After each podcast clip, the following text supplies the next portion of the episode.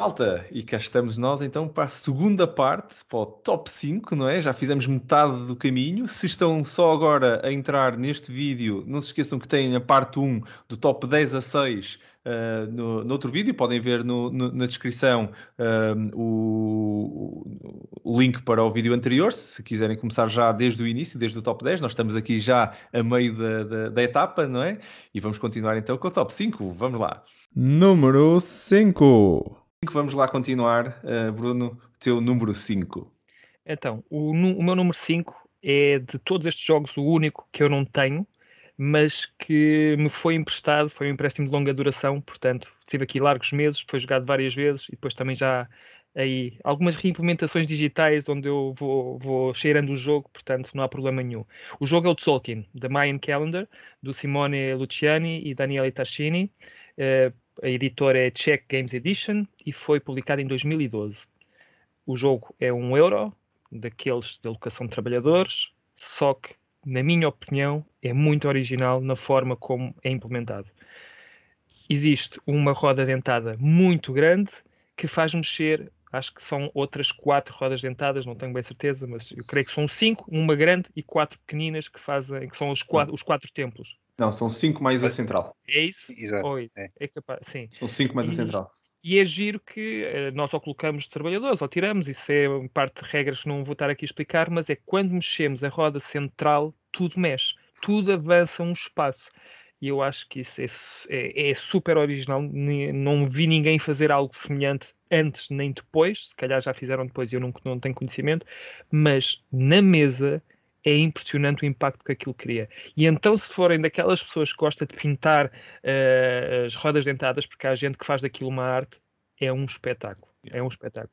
O jogo é lindo, o puzzle interno que cria também é uma coisa do outro mundo. É, porque nós só podemos colocar ou só podemos tirar, e às vezes queremos tirar e pôr ao mesmo tempo, não é possível e sabermos a altura em que temos que tirar as coisas porque é um jogo de antecipação, não é? Nós eh, não estamos só a jogar sozinhos, é ao colocar um, um trabalhador, eu agora já não tenho espaço para colocar, vou ter que pagar mais milho para colocar mais à frente, já vai andar mais rápido essa, essa roda dentada do que era suposto, pelo menos no início do turno. Aquilo é mesmo complicado, dá nós no cérebro, aquilo é tramado mas o jogo é muito, muito bom. Eu gosto. E o jogo está no BGA, por isso é que eu estava a dizer que, apesar de não ter uh, fisicamente, de vez em quando lá vou e vou jogando com pessoas uh, de forma digital. É bem mais curto o jogo lá do que na versão uh, física, mas é um daqueles jogos que só não comprei, porque já o joguei várias vezes, porque vão aparecendo jogos novos que eu vou colocando à frente. Mas ainda assim está no top 5. Portanto, é, acho que isso quer dizer alguma coisa. sim, senhor, sim, senhor. Tolkien. Uh, comentários, malta, sobre, sobre este número 5. Força, uh, Miguel. Eu tenho. Só para dizer que este é o meu número 11. Ah! É a segunda menção honrosa. Pronto. é, já, falou, já, o Daniel já, já falou do, do Alhambra. Agora estás a falar, Bruno, do, do Tzolk'in, portanto, se alguém falar da, da minha terceira menção honrosa, eu depois eu escuso de falar.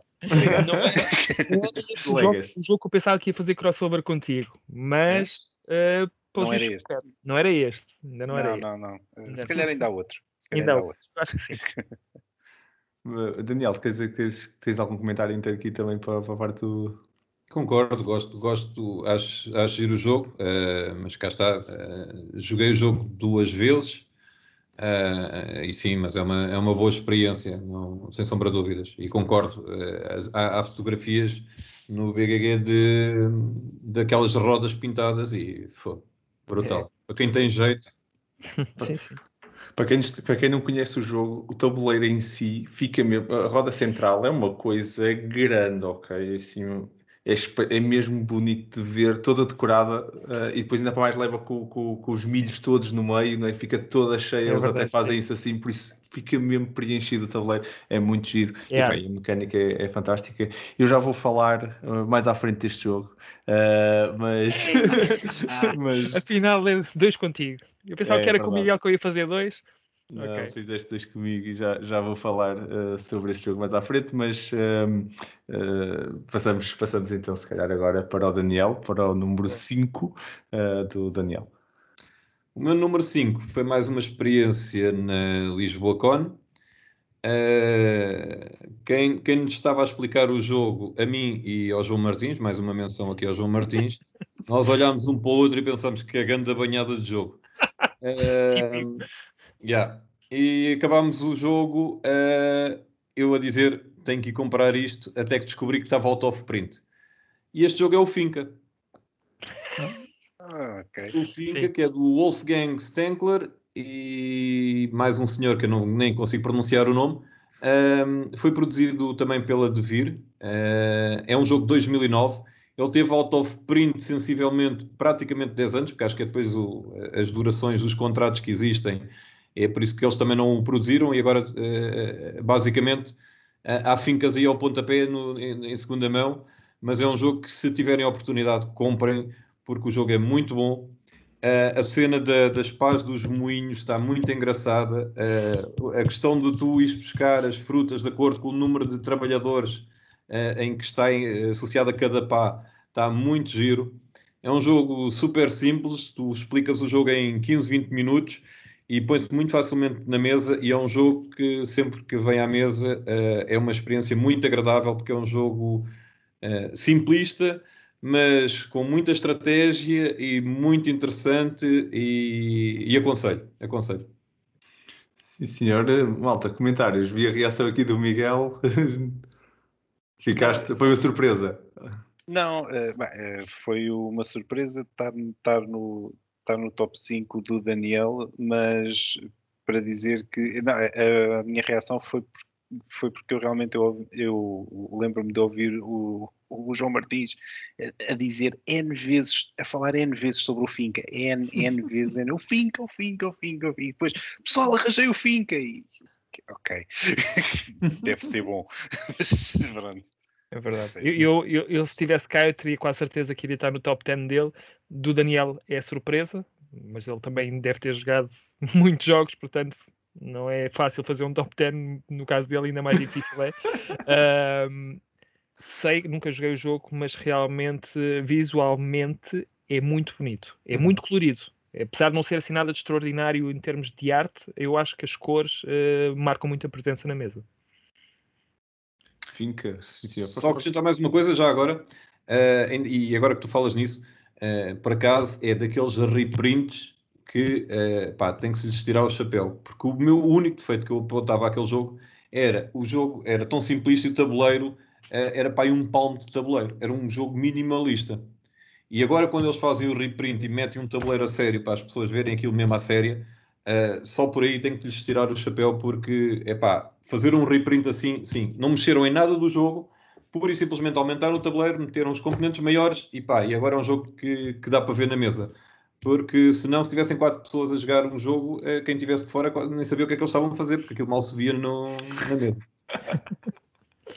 certo, certo. De vez em quando são coisas pequenas que fazem toda a diferença e, e isso é também um bom feedback. Uh, continuando, um, Miguel, o teu número 5. O meu número 5, e já que estávamos a falar do João Martins, uh, é o Concórdia. oh! Okay. É o Concórdia. O Concórdia. Eu acho que o, o Daniel vai querer falar depois. Já está. O, o número 4 é um vai jogo... tocar Cassone, digo só. é um jogo de 2013. Um, ehm, foi pensado pelo Sr. Mac, Mac Gertz e publicado pela PD Verlag. E então o cenário é o Império Romano, isto no mapa tradicional. Uh, existem é um bocadinho como a Power Grid, há mapas, mais mapas, mais mapas e mais uns quantos, uh, portanto há aqui várias, vários mapas. Uh, devia ganhar o prémio da pior capa. Uh, Muita gente já falou disso. É enfim, esqueçam. esqueçam. Uh, e o objetivo é então visitar outras partes do Império para desenvolver trocas comerciais e conseguir aumentar a glória de Roma e de César e tal. Um, é um jogo de recursos de construção, de expansão de império. Eu acho que é um jogo sólido e eu sinto que é um jogo sólido, que está que tá bem feito, que está bem construído. Eu gosto bastante. Eu concordo. Sim, senhor. Mas Daniel, acho que o Daniel não gosta. Eu vou-te deixar já começar. Não, não, não, não. Não, uh, pá, não. mas vou só, vou só dizer, vou só dizer isto. Eh, não é muito normal, porque eu vi alguns comentários e até, até na altura perguntei ao Bruno, não sei se ele ainda se lembra disto. eu pensei em comprar o Transatlantic, que é do mesmo autor, e que os comentários basicamente diziam é um Concórdia, Concórdia, mas pior. E eu pensei, mas como é que pode ser pior que o Concórdia? Se o original já é mau, Epá, olha, vou arriscar. Ei, não digas uma coisa dessas. Um, e, efetivamente, o Transatlântico eu gostei.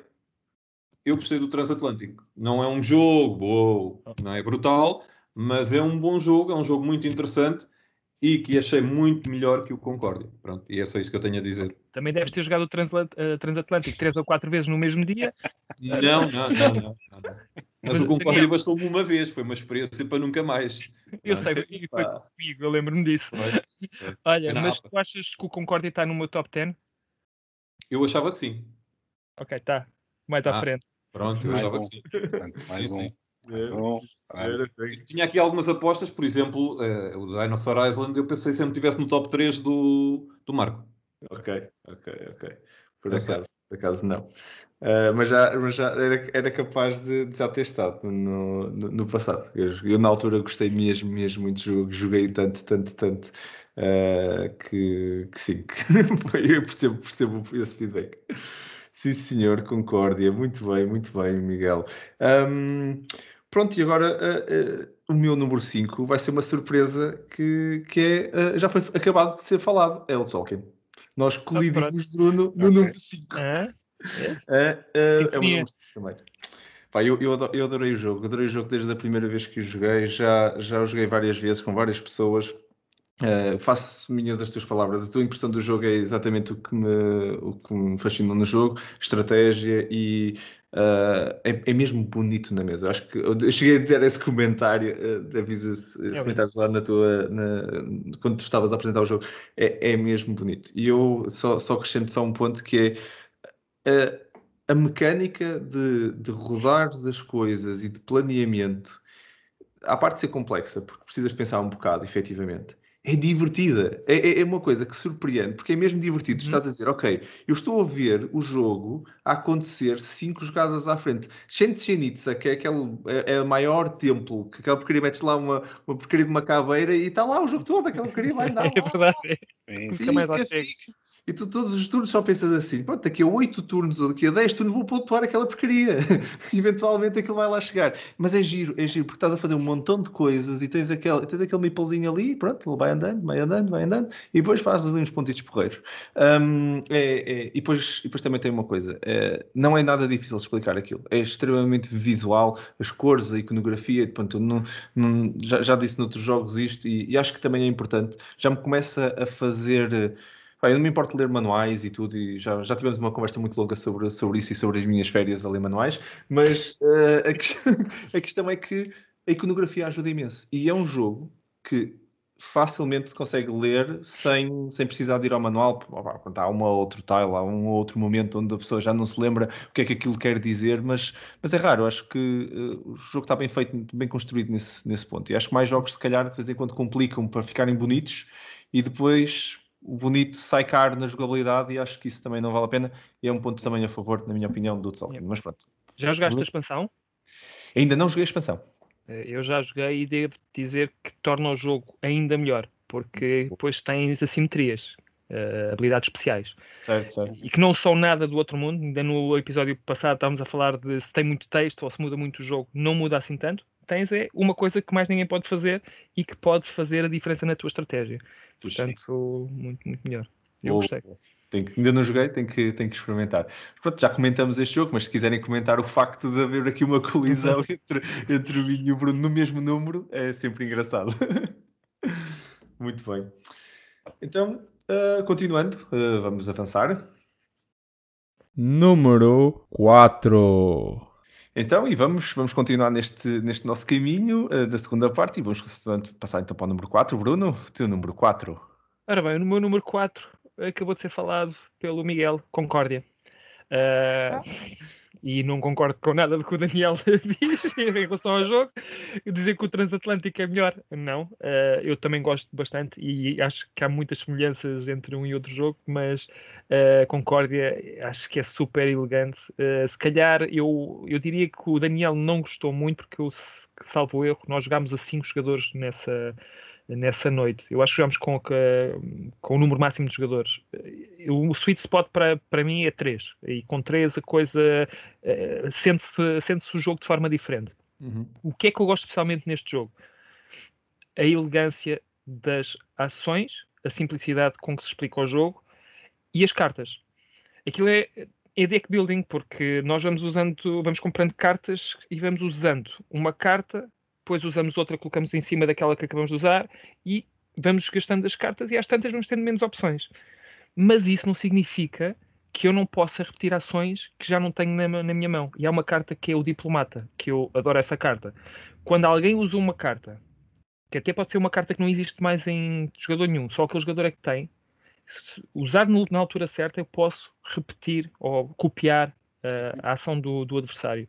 Eu acho que taticamente é, é muito interessante o que essa, uh, o que essa carta uh, permite fazer ao jogo.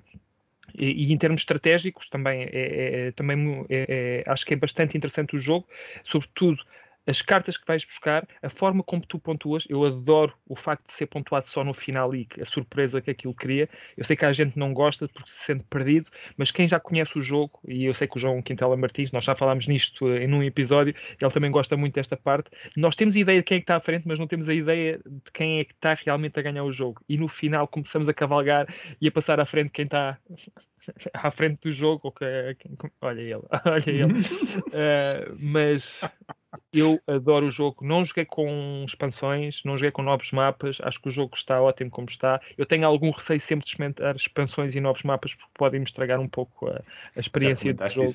É, já. E, e, eu, para mim, acho que o Concórdia vai ficar como está porque eu, eu gosto mesmo do jogo como, como ele realmente é. Desculpa, Daniel. Não, é, ainda bem que falas nisso. Agora lembrei-me. isto é, é, um daqueles jogos que eu, eu particularmente acho. Uh, que é o tabuleiro marca de 0 a 100 pontos. Tu durante o jogo todo estás ali 3 horas e marcas 20 pontos. E depois no final, agora vamos pontuar isto, aquilo e o outro e dá duas voltas ao tabuleiro. É pá, não. Não, pá, não. Opa. É pá, não. Sério. É muito mal, meu. É muito mal. Não, eu, eu, percebo o que ele está a dizer, porque para quem. É, lá está, é aquela experiência de quem está a jogar com quem já sabe jogar eu e o, João Quintal Martins já tínhamos uma ideia do que estávamos a fazer. Se íamos fazer 150, 140 ou 130, não sabíamos. É uma questão depois de acertar ali algumas ações no final. Agora, quem está a jogar pela primeira vez não sabe se vai fazer 50, 100 ou 150. E estamos a fazer diferenças de 50 pontos, uh, intervalos de 50 pontos. Eu, eu, percebo. E depois, se calhar, a diferença é, são 100 pontos de distância ou 50, e que naquilo, naquele jogo é muito natural acontecer, sobretudo quando jogas com gente que é inexperiente no jogo. Uh, eu, eu percebo, percebo um pouco o Daniel, mas não, não acredito não, em grande parte na, na opinião dele que diz que o Transatlântico é melhor, mas pronto, são opiniões e eu gosto é também do outro jogo, portanto também não posso falar mal. essa também é uma das partes que hoje temos aqui quatro pessoas que são bastante diferentes a, a, a partilhar com, com, os nossos ouvintes e espectadores um, de quatro tops que claramente, apesar das interseções, têm aqui muito, muito pessoal e muito único, que é, é muito, muito bom também. Uh, Daniel, ias acrescentar algum, alguma coisa? Estavas, estavas a fascinar? Não, uh, este, este, este jogo tem uma. Foi uma experiência que eu tive numa, num dos eventos do Porto, enquanto lá estive, uh, de um jogo que foi tão bom ou tão mau que eu nem me sequer lembro do nome um, que o tema era ficção científica e, e, e lembro-me que uh, às tantas aquilo estávamos a jogar a 4, uh, ah, o tabuleiro cá está a marca até 100 pontos, uh, eu ia bem colocado, ia no primeiro lugar com 60 e tal pontos, e depois às tantas dizem-me assim, pronto, acabou o jogo, ok, então agora vamos fazer a pontuação final. Então, olha, esta nave destrói-se, aquela nave destrói-se, a outra nave destrói-se, e depois vejo toda a gente a passar por mim e quem estava em primeiro passa para o último. E eu fiquei a olhar para aquilo do género. Belas duas horas que eu gastei da minha vida. É a experiência com o Concórdia. Tens que jogar mais vezes. É, Exatamente, tem que entranhar. Tem que Amanhã vou já, já comprar e vou, vou, vou jogar logo. No mesmo dia. Uh, Daniel, continuando, uh, o teu número 4. O número 4. Uh, a gente não vai se cansar de... A gente até podia ter feito isto com um convidado especial, porque quem me apresentou este jogo foi João Martins. Bem, se chegarmos às 10 menções, eh, pagamos no jantar. Também É verdade, é verdade. merecido. Oh, Jota, Eh, tens, tens que ver este eh, episódio e beber um shot cada vez que. Olha, vimos aqui com uma toque. Uh, então o jogo Não chegas ao fim do, do, do, É um jogo que não é muito conhecido, mas eu acho que o vi numa das prateleiras da FNAC. Uh, o editor é- chama-se qualquer coisa parecida com I Live Svensson, uh, comercializado pela Z- Zoc uh, Verlag e é um jogo de 2014. É um jogo, mais uma vez, como, como no Finca, é um jogo pela sua simplicidade, torna-se muito engraçado. Que é um jogo que tem umas canoazinhas em que tu vais andando com, as canoas ao longo eh, do, de uma ilha e vais realizando as ações, eh, realizas de um lado e depois realizas do outro. Eh, é uma coisa assim parecida. Eu já não jogo o jogo há algum tempo, mas lembro-me que sempre gostei, o jogo ficou-me sempre na rotina e, e- e gostei muito, muito, muito da experiência. E pronto, e é o Mangrovia. É muito giro Sim, E é senhor. bonito, é bonito. e é muito bonito. E Verdade. apesar de já ter os anos que tem, eh, disseste que foi quando? 2014, tem 6 anos. 2014. Ah, pensei que fosse mais foi um antigo. jogo eh, que não, não causou hype, não, não sei se foi Sim, nomeado para algum prémio, não sei. Não sei. É mas é, um, é um jogo familiar, eh, pá, muito, muito giro e, e cá está pela simplicidade em que eh, é, é, é bom também e para se cativar novos jogadores. É, é também importante esta parte, que é tu meteres um jogo na mesa e não estares ali a ler instruções, instruções. Eu, eu acho que isto é uma folha de um lado e do outro, salvo erro, estas instruções do, do jogo. É uma coisa mesmo muito simples, é quase um player aid, eh, em que tu explicas o jogo ao fim de 15 minutos que toda a gente está a jogar eh, e pronto, pois, eh, de- claro, eh, vai da tua estratégia, não é? E isso, como qualquer jogo, Uhum. mas é um jogo pela sua simplicidade, 5 estrelas, muito bom Eu- mesmo. Eu acho que estava à mesa quando tu jogaste pela primeira vez e eu também. Eu acho que foi, o João explicou aos dois, acho que foi na mesma sessão. Eu gostei Uhum. bastante do jogo. Uh, não estava nada à espera, porque não conhecia, quer dizer, já tinha ouvido falar, mas não é daquele, lá está, é um jogo obscuro que, que não se fala muito. Uh, e é isto, é um jogo simples, é, é bonito, as regras, pá, e apanhas num, num instante. Não é um jogo com muitas regras e lá está, a pontuação também não é daquelas que muito, muito surpreendentes. E, mas fico surpre- surpreendido por ser o teu, é o teu número 4. Número É o quatro. número 4. Meu número Não quatro. estava não estava nada à espera. Senhora. Eu por acaso não conheço o jogo, por isso também estou surpreendido du- duplamente por ter o número 4 por não, por não conhecer o jogo. Ah, por isso acho que vou ficar curioso de apanhar aí um- uma sessão contigo e de mostrares o jogo. O número 4 já. Sim, senhora. Continuando, ah, número 4, Miguel. Ah, qual é o teu número 4? O meu número 4 é o Trajan, Ok. um jogo de 2011 e pela cara do Bruno vai, vai um. haver aí mais Vai haver crossover. Sim, Vai sim. haver crossover. Não, mas, mas eu este eu calculei, eu este eu calculei que, Era este que eu estava a falar. houvesse, sim. Que- Sim, eh, portanto, é um jogo de 2011, Stefan Feld, publicado pela Renegade Games, e o cenário, tal como o Concórdia, é o Império Romano, e o objetivo é também o desenvolvimento do Império para aumentar uma vez mais a glória de Roma e de César e afins. Bom, eh, e então temos que ser, ou convém que sejamos a pessoa com mais influência em trocas comerciais, no domínio militar, no Senado, etc. Porquê que eu gosto do jogo? Porquê que para mim é o meu número 4? A mancala no tabuleiro pessoal é uma coisa fabulosa. Para mim é uma, para mim é uma coisa especialmente brilhante porque obriga-me a pensar três turnos a seguir. E mais do que isso, se eu não conseguir fazer o que eu quero, o problema é meu. Fui eu que fiz a geneira, ok, agora resolve. não quer saber, resolve. Mas sou eu a resolver. E cada pessoa tem, tem o seu tabuleiro pessoal, tem a sua mancala e se cada um fizer a geneira, fez. Azar. Um, e depois, para além disso, temos uma série de ações possíveis. O jogo empurra-te, entre aspas, para tentares construir várias coisas diferentes, para conseguires ter vários bónus e fazer ações eh, à borla, mas eh, se fizeres isso também acabas por perder noutros pontos. eu acho o jogo tão excelente. acho que sim. Uh, e, acho, e acho que não tenho mais nada a dizer. É isto. não, sério, é, é isto. O César, o César Mendes, depois do comentário aquele dele do, do último episódio, que ele não gostava nada de mancá-la, ele, ele, nesta altura está a dizer: Ok, mas não me surpreende. Não me surpreende.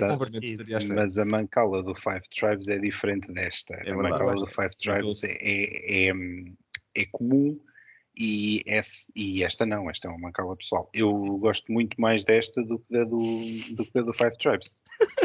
Tanto que está no okay. teu número 4 e não sei, só se o Flight Drive estiver no teu top 3, não é? Por isso. vamos ver, vamos ver, vamos ver. Spoiler alert. Acho que não está. Um vai ser ouvido falar mais tarde. Não está, não está. mas pronto, mas sou eu. Mas eu acho que sim. Mas pronto. Claro, eu, eu, vou falar deste jogo mais, mais à frente, como disse. Certo, certo, certo. Combinado, combinado. Daniel, tens algum comentário que queiras também acrescentar aqui? Ou...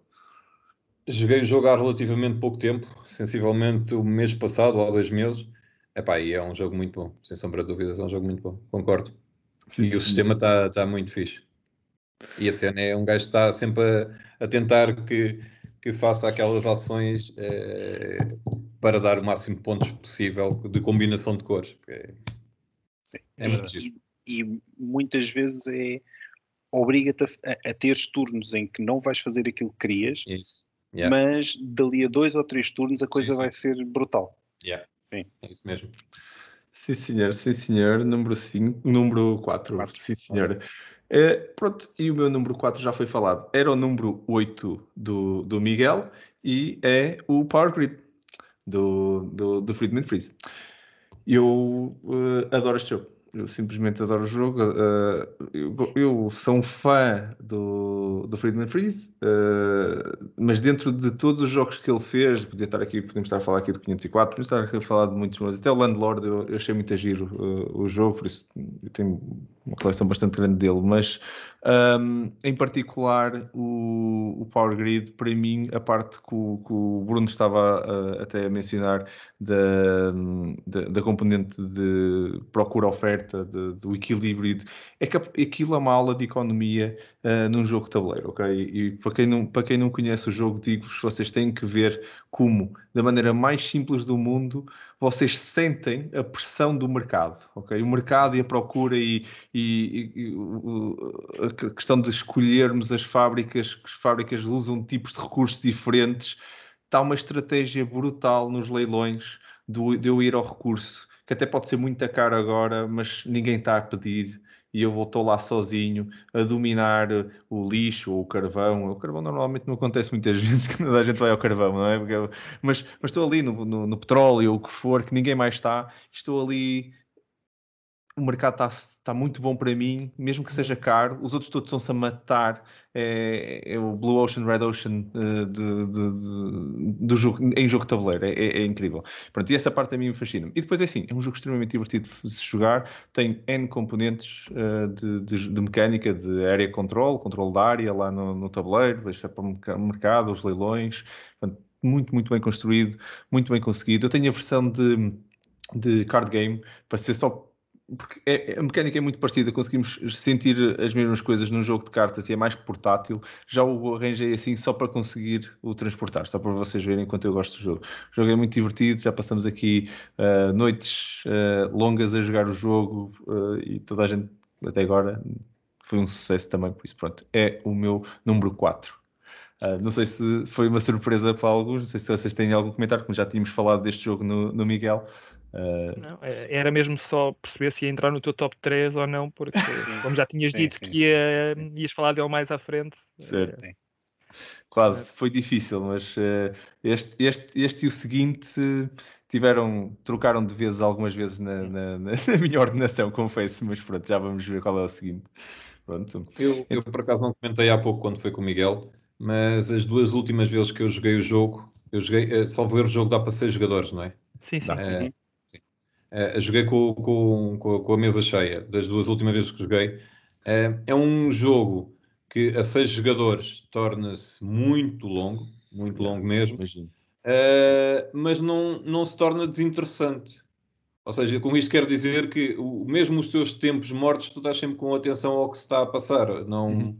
não desligas, como muitos jogos em que tu, o teu turno demora 20 minutos até que volta a ti e tu podes ir beber um café, voltar e está tudo na mesma, não perdeste absolutamente nada. E este não é o caso, este tu estás sempre uh, muito uh, compenetrado naquilo que está a acontecer e que os outros estão a fazer.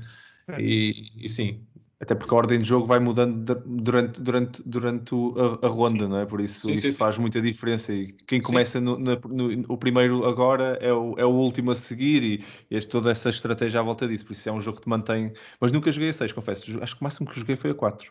Até agora, ainda não juntei tanta gente. Mas sim, consigo imaginar, a 6 deve ser um bocado longo, é verdade. A 4 já jogo, não é rápido. O jogo é excelente, mas eu acho estranho ainda ninguém ter falado sobre o dinheiro em papel. É verdade é coisa que, eu, que, eu, que é hoje em dia já me custa. É sim, feio, é. é. de má qualidade. Eu substituo por poker chips porque é muito mais fácil yeah. uh, mexer eh, e visualmente também é, dá logo outra coisa. Mas aqui Tens razão. É Olha, razão. mas é comprar a versão deluxe já vês como é dinhas ah, de plástico. Ok. Ah, é? Ah, eu, é. eu, eu, ia dizer que é uma característica do, do, do Friedman Freeze. Ah, é dinheiro sim, em papel. Sim, sim. É Portanto, é verdade. Se, portanto, se não. vais comprar um jogo do Friedman Freeze que tenha dinheiro, que vai, ser, vai ser dinheiro em papel, ponto. Portanto, tens de estar é, preparado é, para isso. É, salvo, salvo melhor opinião, eu creio que a versão Deluxe, em, em, termos de preço, estamos a falar para aí mais 5 euros, ou seja, não é daqueles jogos que ah, okay. a versão base custa 40 e a Deluxe custa 100 e tal, este é daqueles que a versão base custa 40 e o outro custa 45. Sim, sim. E, tem umas, é. e, e corrige e, é algumas e, coisas. Ainda corrige algumas coisas na, na mecânica base que, vocês, que as pessoas podem jogar sem problema. Também está mais, mais, um pouco mais apelativo. Não, Se fosse comprar pela primeira vez, não, nem hesitaria. Agora, tendo o jogo, não, não, não vou trocar. Mas uh, não sabia que a diferença de preço era tão curta. Uhum. É, é, é relativamente curta. É verdade, é verdade. Sim, senhor. Número, número 4. Vamos então continuar.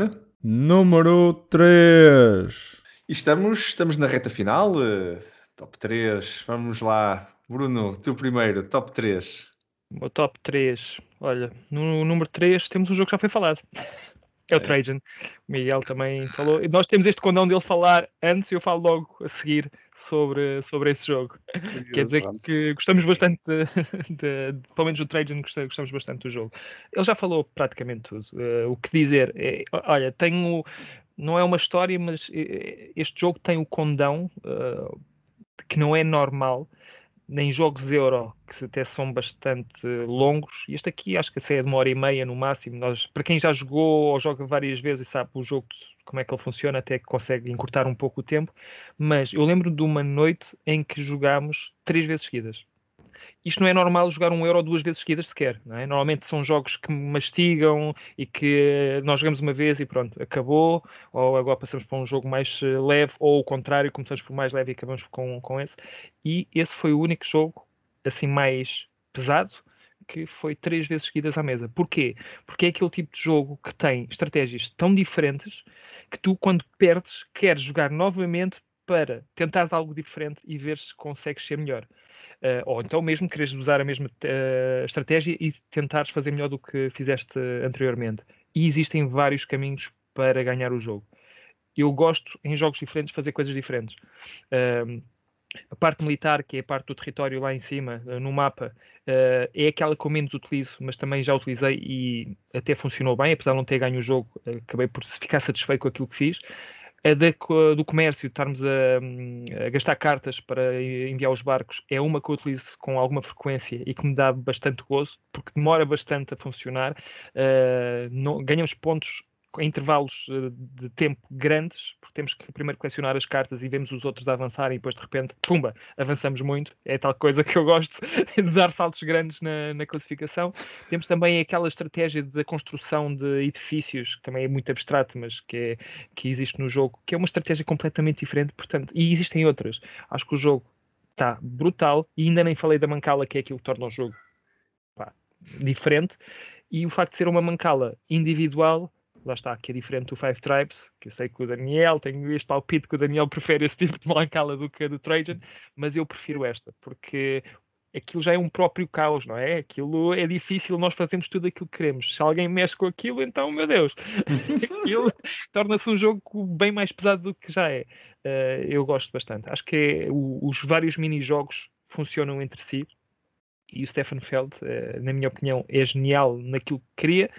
Não, lá está. Não gostei muito do Castles of Burgundy, mas uh, já joguei outros jogos em que eu acho que ele está muito bem. Mas como o Trajan, ainda não vi Portanto, já sabem, spoiler, spoiler alert, não vai haver jogos de Stefan Feld à frente deste, porque para mim o Trajan é, uma, é a obra-prima do, do Stefan Feld. Ok, ok, sim senhor. Nós já comentamos isto ainda, ainda agora, mas uh, confesso que não, não, me surpreendeu depois de teres dito que vinha, uh, que, que iria ser o teu, top, o teu número 3, mas pronto, mas tive aqui uma, uma ajuda brutal no número 4, por isso certo, não estava certo, a imaginar. Sim, sim, Quando sim. eu pensei, hum, o número 1, um, número 2, ok, por isso. mas também a minha aposta foi muito perto do, do, do, do, do marcador, por isso assim também não conta, não é? Mas Isto é coisa das apostas, vai, acho que vai ser uma tradição nossa nestes nossos é. tops. Acho que está a ser demasiado divertido para a gente não fazer disto um jogo todas as vezes. Sim, senhor. É isso um... e ver shots quando alguém disser João Martins. É outro, outro jogo, outro jogo. No próximo é. Tem que ser. Uma garrafinha aqui do lado, um copozito. Oh, João Martins, pumba. Vai ser um podcast então muito engraçado. A meio vai, já, vai. já estamos a falar de coisas diferentes. É de jogo. Já agora um grande abraço para o João, que, que nos acompanha sem estar de vez em quando nestes episódios, mas com muito carinho e pá, um grande abraço para ele. Um, continuando, uh, Daniel, o teu número 3. Já estamos. Ora, a minha medalha de bronze uh, vai para um jogo que eu joguei o protótipo na Riacon uh, e, e, gostei imenso do jogo. O jogo é o Coimbra, okay. da Flaminia Brasini e do Virgílio Gigli, da Egert Spiel. É um jogo de 2018. É o jogo mais recente que está no meu top. Uh, todos os outros são todos eles, pelo que eu estou aqui a ver, são todos mais antigos que o Coimbra. O Coimbra fascinou-me, uh, cá está, como vos disse, joguei o protótipo. O Coimbra fascinou-me porque eu não me lembro é, de todos os jogos, desde que eu comecei neste hobby, de fazer um jogo perfeito como fiz com o Coimbra. É que fiz o jogo perfeito. É que é sempre aquela, ia, devia ter feito isto e não fiz. Eu fiz o jogo perfeito. Joguei uma segunda vez já com o jogo uh, em minha posse uh, e voltei a fazer um jogo perfeito. Ou seja, uh, o jogo é muito bom. Muito bom. E, é o e, jogo ou o jogador? Diz? Se calhar, se calhar, é o jogador que é muito bom. Não, não, não, não o jogador é muito mau, por isso é que é tão raro fazer jogos perfeitos uh, que é do género, aí faltava-me isto assim. Não, aquele epá, é, é brutal. E, e, gostei imenso do jogo. Os pormenores estão brutais. Eu, na altura, como vos disse, joguei o protótipo e lembro-me que as torres onde nós inclu incluíamos os dados eram as torres do jogo, torres. Uh, ou seja, os componentes, aquilo era tudo adaptado, era uma caixa de cartão e quando jogámos o protótipo, não sabia bem o que ia, uh, fiquei mesmo, uh, pá, fiquei abismado com o jogo. O jogo é mesmo muito bom. Uh, pronto, e cá está, o facto também de ter o mapa de Portugal também, pronto, sempre nos engrandece um bocadinho, não é? E enaltece o nosso país. E, e, pronto, e, e é Coimbra. Uh, vou só fazer aqui, uh, não é uma menção honrosa, mas vou fazer uma colagem que as pessoas têm feito, que o Alma Mater, que é um jogo que saiu recentemente. Um, eu tenho o jogo, uh, já joguei o jogo, que também não é todas as vezes, não é? Porque tenho imensos jogos e que não jogo, uh, mas este eu já joguei. E a, a colagem, um, eu não sei, sou sincero que não pesquisei se o autor é o mesmo ou não. O designer deve ser, porque uh, é, é, muito parecido, Epá, mas não vale a pena fazerem essa colagem, porque o jogo não tem mesmo nada a ver uma coisa com outra. Em termos de componentes, é outro jogo que está muito bom. O pormenor dos livrozinhos das cores está, está, está, está brutal. Um, Deixa-me só dizer que coisa... o, são os mesmos autores com mais dois que ajudam. Portanto, ah, a Família Brasini e o Virginio Gigli estão lá, okay. mas uh, há mais dois, uh, dois autores que ajudam a fazer o jogo. Mas não, não cometam esse erro. O, são dois jogos uh, completamente diferentes. A única coisa que eles têm em comum é a arte. Pronto, e cá está. Os autores foram os mesmos, mas não fizeram um jogo de dizer ah, agora peguei no Coimbra e agora vou fazer mais do mesmo. Não, não tem nada a ver. São dois jogos. Uh, pá, uh, um muito bom e o outro bom. Para mim, claro, é, é o meu gosto pessoal. Claro. Mas uh, não, não, não caiam no erro de se não gostaram do um ou não gostaram do outro, não experimentem aquele. Não, Uhum. são dois jogos, são duas experiências completamente diferentes, são dois bons jogos, eh, um melhor que o outro, na minha opinião pessoal, mas vale a pena pela experiência de quem nunca jogou, pelo menos ten- tentarem ter essa hipótese de jogar quer um quer outro. Isto aqui é só uma menção, não é uma menção honrosa, mas é só para não, não caírem no erro, porque quando Claro. eu adquiri o jogo disseram logo: Ah, mas isso é, é- são dois jogos e é mais do mesmo. Nada a ver, nada a ver, não, não, não, não cometam esse erro. São dois jogos muito bons, eh, cada um no seu patamar, mas vale a pena as Isso é- experiências. Isso é bom saber, porque eu até tinha comentado no último episódio, no último não, no penúltimo episódio, que um dos jogos que eu tenho curiosidade, eh, e por acaso pensava que ainda não tinha sido lançado, o Alma Mater era um deles. Eh, quando eu falei da Flamini Brasini, eh, mencionei esse jogo.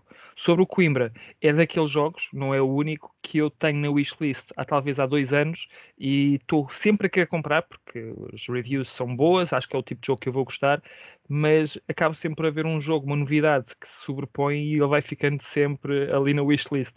Se Yeah. calhar agora eu vou ter que pôr mãos à obra porque já está na hora, não é? Não, apesar de não ser um jogo comigo. propriamente barato, quer dizer, não sei se é o, se o, se o valor está é, é o valor eh, ideal do jogo, mas lá está, eu acho que está na volta, à volta dos 40 euros e por 40 euros eu penso sempre que dá para comprar outros jogos eh, que são novidades e talvez seja essa a razão pelo qual ele ainda não está cá em casa, mas mais tarde ou mais cedo vai ter de ser, isso não tenho dúvidas. Estou contigo. Também está na minha wishlist há muito tempo, ainda não. E por acaso tem havido sempre outros que, se calhar, um bocado. Ultimamente tem sido, se calhar, um bocado os Kickstarters ou assim, que, que vão comendo aí um bocado o budget, mas, mas também eventualmente vai, vai vir. Pá, e, e um feedback do, do Daniel também é um, é um muito bom feedback, por isso. Mas surpreendente. Eu não estava à espera, não estava à estava à espera. espera. não. Mas só queria acrescentar um ponto que tu falaste no, no- do, do- do- de teres testado o protótipo e isso ter mudado um até bastante. Pronto, teres, teres contribuído isso e, e mudou também a tua perspectiva do jogo. Pá, e eu, eu também eh, temos, temos a sorte de vez em quando fazer isso e dar esse apoio aos, a alguns criadores e temos feito isso até ultimamente até bastante remotamente, mas, mas continuar a fazer isso como, como trabalho da DICE. Pá, e dá-me um gozo enorme exatamente isso, ver um jogo que, pronto, de vez em quando não tem não está nada, é papel com, com componentes que não têm nada a ver ainda com os componentes finais e tudo, e a mecânica funciona e aquilo eh, eh, abraça-te, não é? E ficas ali apanhado, isso é, é, é muito giro. Eh, quando acontece, depois vês a versão final, então, normalmente percebo, percebo esse feedback, acho que é, que é, que é muito giro. E é bom também teres partilhado, de vez em quando, para a malta que não gosta de jogar protótipos e que diz assim, ah, isto vai ser uma coisa horrível, Pá, Uh, o jogo, pronto, pode não ser artisticamente fechado, ainda tem muita coisa que é preciso limar, mas, mas de vez em quando encontra-se umas pérolas fantásticas e a experiência pessoal de ter contribuído, ter estado lá antes, na sua gênese, antes dele estar fechado, é, é muito boa. Por isso também é uma boa partilha. Queria só fazer um sublinhado nesse, nessa tua partilha que acho que é, que é, que é boa. Mas eu, eu, vou acrescentar ao que tu disseste, eu sou uma dessas pessoas, eu não gosto de jogar protótipos, não, não sou fã. Um, e aquele joguei pela curiosidade do nome. Uhum. Sinceramente, porque eu não sabia nada sobre o jogo. O jogo já tinha sido anunciado e não sabia nada sobre o jogo. Um, e na altura, a única coisa que eu tive pena foi de não poder pôr debaixo do braço e ter trazido o protótipo comigo. uh, porque aquilo depois era capaz de fazer falta lá ao pessoal da Riacon. Um, mas o jogo, efetivamente, é, é, é, é, mesmo muito bom e é a primeira oportunidade que tive. Tanto que eu, infelizmente, uh, tenho a versão alemã apesar do jogo uh, dizer lá que não tem dependência de língua, tens meia dúzia de cartas, bem, mas 4, 5 cartas de personagem que têm alguma dependência de língua. E eu, infelizmente, tenho essa versão e até já pensei em adquirir. Uh... Ela é comercializada cá, sou sincero, não sei, vou dizer uma coisa que não sei. Ela é comercializada na FNAC, mais uma vez passa a publicidade. Uh, não sei se há alguma versão portuguesa. Não sei. Também não sei. Não, não, não é, sei. é inglesa. É inglesa, pronto, ok. Eu ando olho no jogo, portanto sei. Ok. sei disso, Pronto. disso. Obrigado. Sim, senhor, sim, senhor. Continuando, uh, o, o, teu número 3, a medalha de bronze, como disse aqui o, o Daniel. Miguel, uh, qual é o teu número, número 3? O meu número 3 é o Suburbia. Sim, senhor. Jogo de 2012. Uh, o designer é o Ted Alspac, publicado pela Bezier Games. E é um jogo de construção de cidades através também da colocação de alguns tiles têm cores. E aqui eu só queria dizer isto: é o melhor SimCity em tabuleiro até agora que eu já joguei. Porquê? os tiles têm cores, vou só voltar um bocadinho atrás. Porquê?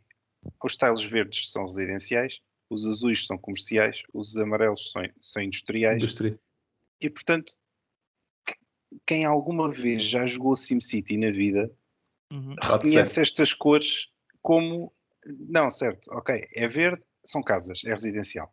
E, e- isto é automático. Isto é automático. Quem, quem alguma vez já jogou uma hora, duas horas de SimCity na vida sabe que isto é verdade.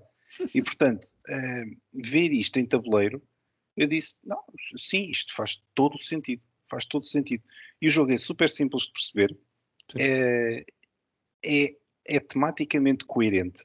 Ou seja, tu podes pôr um matadouro ao lado de uma escola, podes, mas isso faz com que tu percas população, por exemplo, porque ninguém quer, não é? Eh, Quer dizer, por favor. Ahm, e é por isso que eu gosto do jogo, porque tematicamente está altamente coerente, tudo faz sentido ali, é super simples de perceber e, e depois tem a parte engraçada que é no final do jogo tu podes olhar para as cidades uns dos outros e dizer a sério que tu puseste este, aquilo ao lado de... Opa, por favor pronto Ahm, e pronto é, é isto, é o meu número 13 minha medalha de bronze é o Suburbia Super bem. Sim, senhora. Ah, algum comentário? Eu por acaso tenho um comentário, mas ah, deixo Sim, força. Daniel, então. O Subúrbia eh, foi um jogo que aqui há uns bons anos atrás o Bruno me emprestou. Eh, eu nunca tive a, a possibilidade de, de o jogar fisicamente, nunca tive a possibilidade de o jogar. E eh, aqui há dois anos, ou o ano passado sensivelmente, instalei no telemóvel e tentei jogá-lo e não gostei Ah. da experiência. Não, o diferente. telemóvel é mau. Sim. Eu, eu, eu calculei que o Miguel tivesse isto no, no top 3 dele, porque eu vi a edição que ele tem. Ehm, Ajuda. é- ajuda bastante, os Ajuda. também comem, não é? Ah, mas foi, cá está, ehm, talvez um dia venha a experimentar e depois também pense em adquiri-lo, mas ehm, ao contrário de, das- da minha experiência, ehm, eu gosto muito do Sunset City e duvido que haja um city building melhor que o Sunset City. Que é um jogo não assim tão popular como tudo isso, porque é, também sim. é um jogo difícil de encontrar, mas como city building, opa, está muito bom. E se algum dia, se algum dia fizermos um, um, um Dice Top 10 de inserts, ah, este aqui estou curioso de ver onde é que, onde é que a versão deluxe do, do Suburbia caía.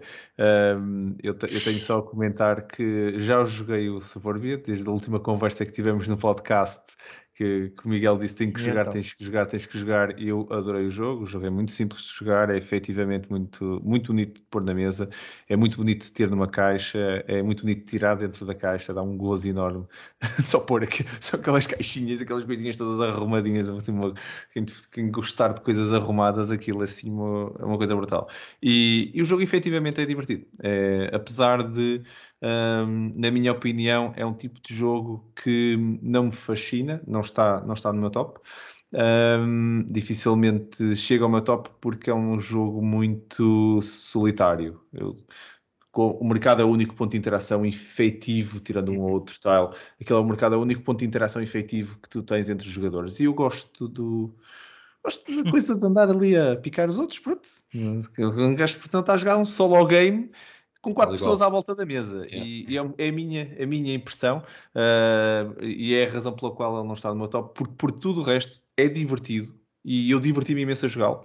Ainda não joguei três vezes seguidas, nem três vezes sequer, por isso, pronto, se calhar pode ser que isto mude, não sei, mas eu, eu, eu pessoalmente acho que nunca vou pô-lo no meu top por causa, por causa dessa, dessa falta de interação.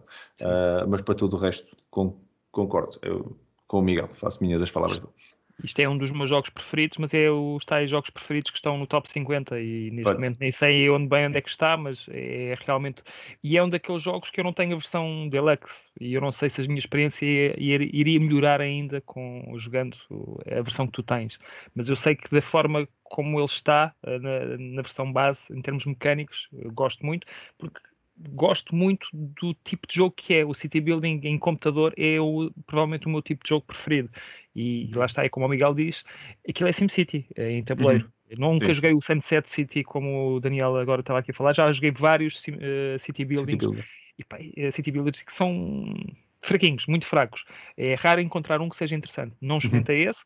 Agora, o Suburbia, é, pá, acho que é, é, é, super elegante, é bonito, mesmo que os tiles não sejam grande coisa e os meus são feios, mas eu gosto da forma como a coisa depois fica montada. Mas vendo a versão que tu tens, é, é outro nível. É, é um nível, nível completamente mesmo. à parte. É verdade. E só, só acrescento que a parte de efetivamente o Daniel estava a dizer a versão digital do telemóvel que, que, que saiu do jogo, acho que a interação é tão má que ele perde imenso por isso. O jogo não é tão complicado quanto aquilo está no telemóvel. Eu pensei, a primeira vez que disse, ah, vou aprender as regras, normalmente jogar a versão digital ajuda, porque aquilo costuma ser muito mais simples e Jesus, não, nem pensar. Não, não, não. não. É pior é pior de compreender. Eu não, eu não entendi, eu entendi o jogo num instante, só, só montar o jogo e a, e a ver o manual. Um, e, e, e, o, jogo digital foi horrível. É, foi horrível. Eu lembro-me que joguei, mas para tirar o máximo partido da, da aplicação, eu tive que ligar o meu telemóvel ao monitor de um, de um, Não, mas é que fica totalmente diferente porque parece que estás a jogar o jogo num computador e consegues okay. ver tudo o que está escrito e fica bem melhor. Eh, fica bem melhor porque a experiência é certo. é diferente. Okay. No telemóvel, que é um ecrã pequenino, e mesmo é assim não é tão pequenino quanto isso, não, não. Não é a melhor aplicação de certeza de tipo de jogos de tabuleiro, não. Pois, pois. É, só, queria, só queria dizer, é, isto é um à parte. É, se vocês jogarem o Sunset, não joguem com o pessoal que faz a reciclagem e coisas afim. Porque assim, cada tile daqueles eh, pá, foi uma árvore só para fazer um tile, porque a grossura daquilo é para aí assim. É, eu ouvi dizer que sim. Eu, eu nunca vi uns tiles, aquilo, aquilo é mais grosso que as caixas dos jogos, mesmo. Aquilo é uma coisa não, não lembrar ninguém, por isso vocês tenham cuidado com quem é que jogam, se tiverem a oportunidade de jogar Sunset City, mas vale a pena pela experiência. Ok, ok. Tem muita interação e tens muito uh, confronto com os outros, ao contrário, pelo que eu ouvi, não, não, não tenho assim grande experiência do, do, do, do, Suburbia. Suburbia. Uhum. Sim, senhor, sim, senhor. Então, uh, do meu lado, uh, o meu, a minha medalha de bronze, o meu número 3, já era o número 7 do Miguel, a minha é a única colisão que ainda tinha ativa e é o Castle of Burgundy. Pá, eu só acrescento ao, ao, que foi dito, eu, eu, eu, já joguei este jogo pode, pode ser a questão da, da, sorte e tudo, um dos pontos que algumas pessoas falam. Eu acho que a sorte é extremamente mitigada no jogo. Mas é, é um jogo que me divertiu imenso, apesar, outra vez, estás a jogar um bocado sozinho, mas não estás porque a parte o jogo o jogo acontece no teu, no teu tabuleiro mas o jogo está a acontecer e as decisões de estratégia e tudo está a acontecer é no, no tabuleiro central e, e, e aí é que tu consegues influenciar as coisas. A ordem de jogo e tudo os, os mercados de, des, um, uh, para vender do, do, da produção de, de, uhum. daquelas caixinhas e tudo. Ah, é de maneiras de pontuar o jogo e quando um jogo ganha esta complexidade de pá, eu vou, vou, apostar nesta direção um na outra ou na outra e tenho que estar a ver o que é que os outros jogadores estão a fazer para poder fazer as minhas decisões, esse é o momento onde eu fico hooked no jogo. Eu agarro, agarro o jogo, é por isso. Quando a coisa é muito linear, parece que estou num comboio que só anda mais depressa ou anda mais devagar, uh, já não me fascina tanto. Quando eu posso escolher as múltiplas direções que vou pontuar e que as direções vão sendo fechadas pela. Não bem fechadas, mas deixam de ser tão recomendadas com base no que os outros também estão a fazer. Uh, isso torna-me torna interessante eu consigo criar estratégia. E pronto, eu sinto muito isso com o Castles of Burgundy. Um, e, e, apesar, e também gosto de uma coisa no jogo, aquele jogo jogado com uma condição de terminação não funcionaria. Tem que funcionar com aquela, pronto, sabes que tens aquelas, aquelas rondas e também ficou muito bem adaptado nisso. Uh, a arte do jogo, tenho, só queria acrescentar minha, os meus dois, dois centímetros na, na, coisa, é realmente podia estar assim um bocadinho melhor. Não, não era muito difícil. É, o jogo tem tanto para ser desenvolvido, é uma cidadezinha, um condado, as coisas, tanta coisa que podia ter pá, pronto, é pena. Esse, esse, é o único ponto que eu acho que é pena. Eu não ligo muito a isso naquele jogo, porque a mecânica vale. Uh, mas, mas pronto, mas, mas a realidade é que uh, um upgrade, uma deluxe version daquilo, só com, só com um designer a, a passar assim um, pronto, um pela coisa para ficar mais bonito, ficava, ficava top. Era, era os meus, era o, meu, o meu feedback sobre isso. Não sei se vos surpreendo, querem acrescentar algum comentário ao meu número 3. Uh, não. Fiquei, não ficou... fiquei, surpreendido, uh, não estava à espera. Uh, quer dizer, depois de dizeres que tinhas um crossover, era uma questão, lá está, de dele aparecer, mas não, não me fazia ideia que gostavas tanto do jogo. A verdade é que tive, tive muita dificuldade entre este e Power Grid, porque são jogos completamente diferentes, mas que causaram muito impacto. E eu tive aqui Uhum. uh, algumas vezes por cima e por baixo, uh, tal como depois tive também no número 1 e no número 2, mas já vamos falar sobre isso.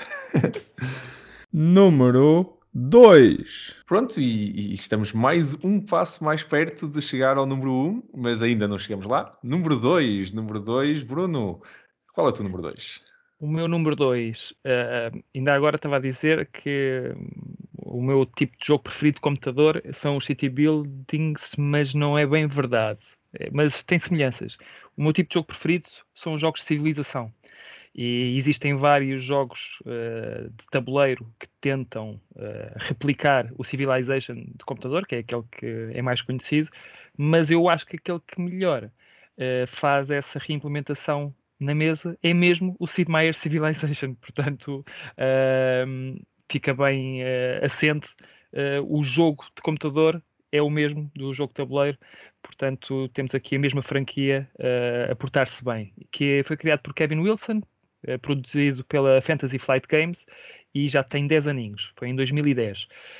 O que é que eu gosto deste jogo? Gosto de tudo aquilo que tem o jogo de, de computador, que é ter uma tech tree, e a tech tree é, é diferente de, de, outros jogos que utilizam de uma forma mais abstrata. Aquilo é mesmo uma pirâmide, constróis uma pirâmide com as tecnologias, nível 1, tens de ter duas nível 1 para pôr a nível 2, vais ter que ter três para pôr mais uma nível 2 e depois já podes pôr uma nível, de, nível 3, tens de ter sempre uma base de 2 para pôr uma em cima e tem, para mim, aquilo que faz a diferença mesmo, porque tem a parte militar, tem a parte económica, tem a parte cultural, está bastante completo o jogo. Não ao ponto do jogo computador, porque isso era impossível, senão iria ser um jogo de 7 ou 8 horas e então o Daniel iria adorar. Mas já é. É, é, é um jogo de 3, 4 horas. Mas 3 sim, ou 4 horas sim, não sim, passa disso, enquanto que o outro uh, passa facilmente. Agora, este aqui, aquilo que me fascina e faz a diferença para outros jogos também muito bem executados com este tema, é a componente do mapa. Hum. É a componente espacial, que os outros não têm e que este tem, de exploração, da descoberta, de buscar recursos. Uh, o facto de nós termos mesmo a nossa capital e outras cidades e construirmos coisas à volta, apesar daí também ser um bocadinho abstrato, mas vemos a nossa cidade a crescer, isso é o que realmente me faz a diferença uh, em relação aos outros uh, jogos de civilização. É mais um daqueles jogos que para ir à mesa demora anos, mas quando vai é, é, épico, é épico. E é daqueles jogos que nós nos lembramos durante, neste caso, anos, porque ainda hoje falamos. Lembras daquele jogo de Civilization que fizemos, em que eu fiz aquilo e que eu fiz aquilo? É que nós lembramos mesmo, e isso é, é muito giro. E, e, é daqueles jogos que, enquanto houver um vencedor, e o último vencedor até acho que fui eu, tu sentes mesmo o rei até à próxima vez.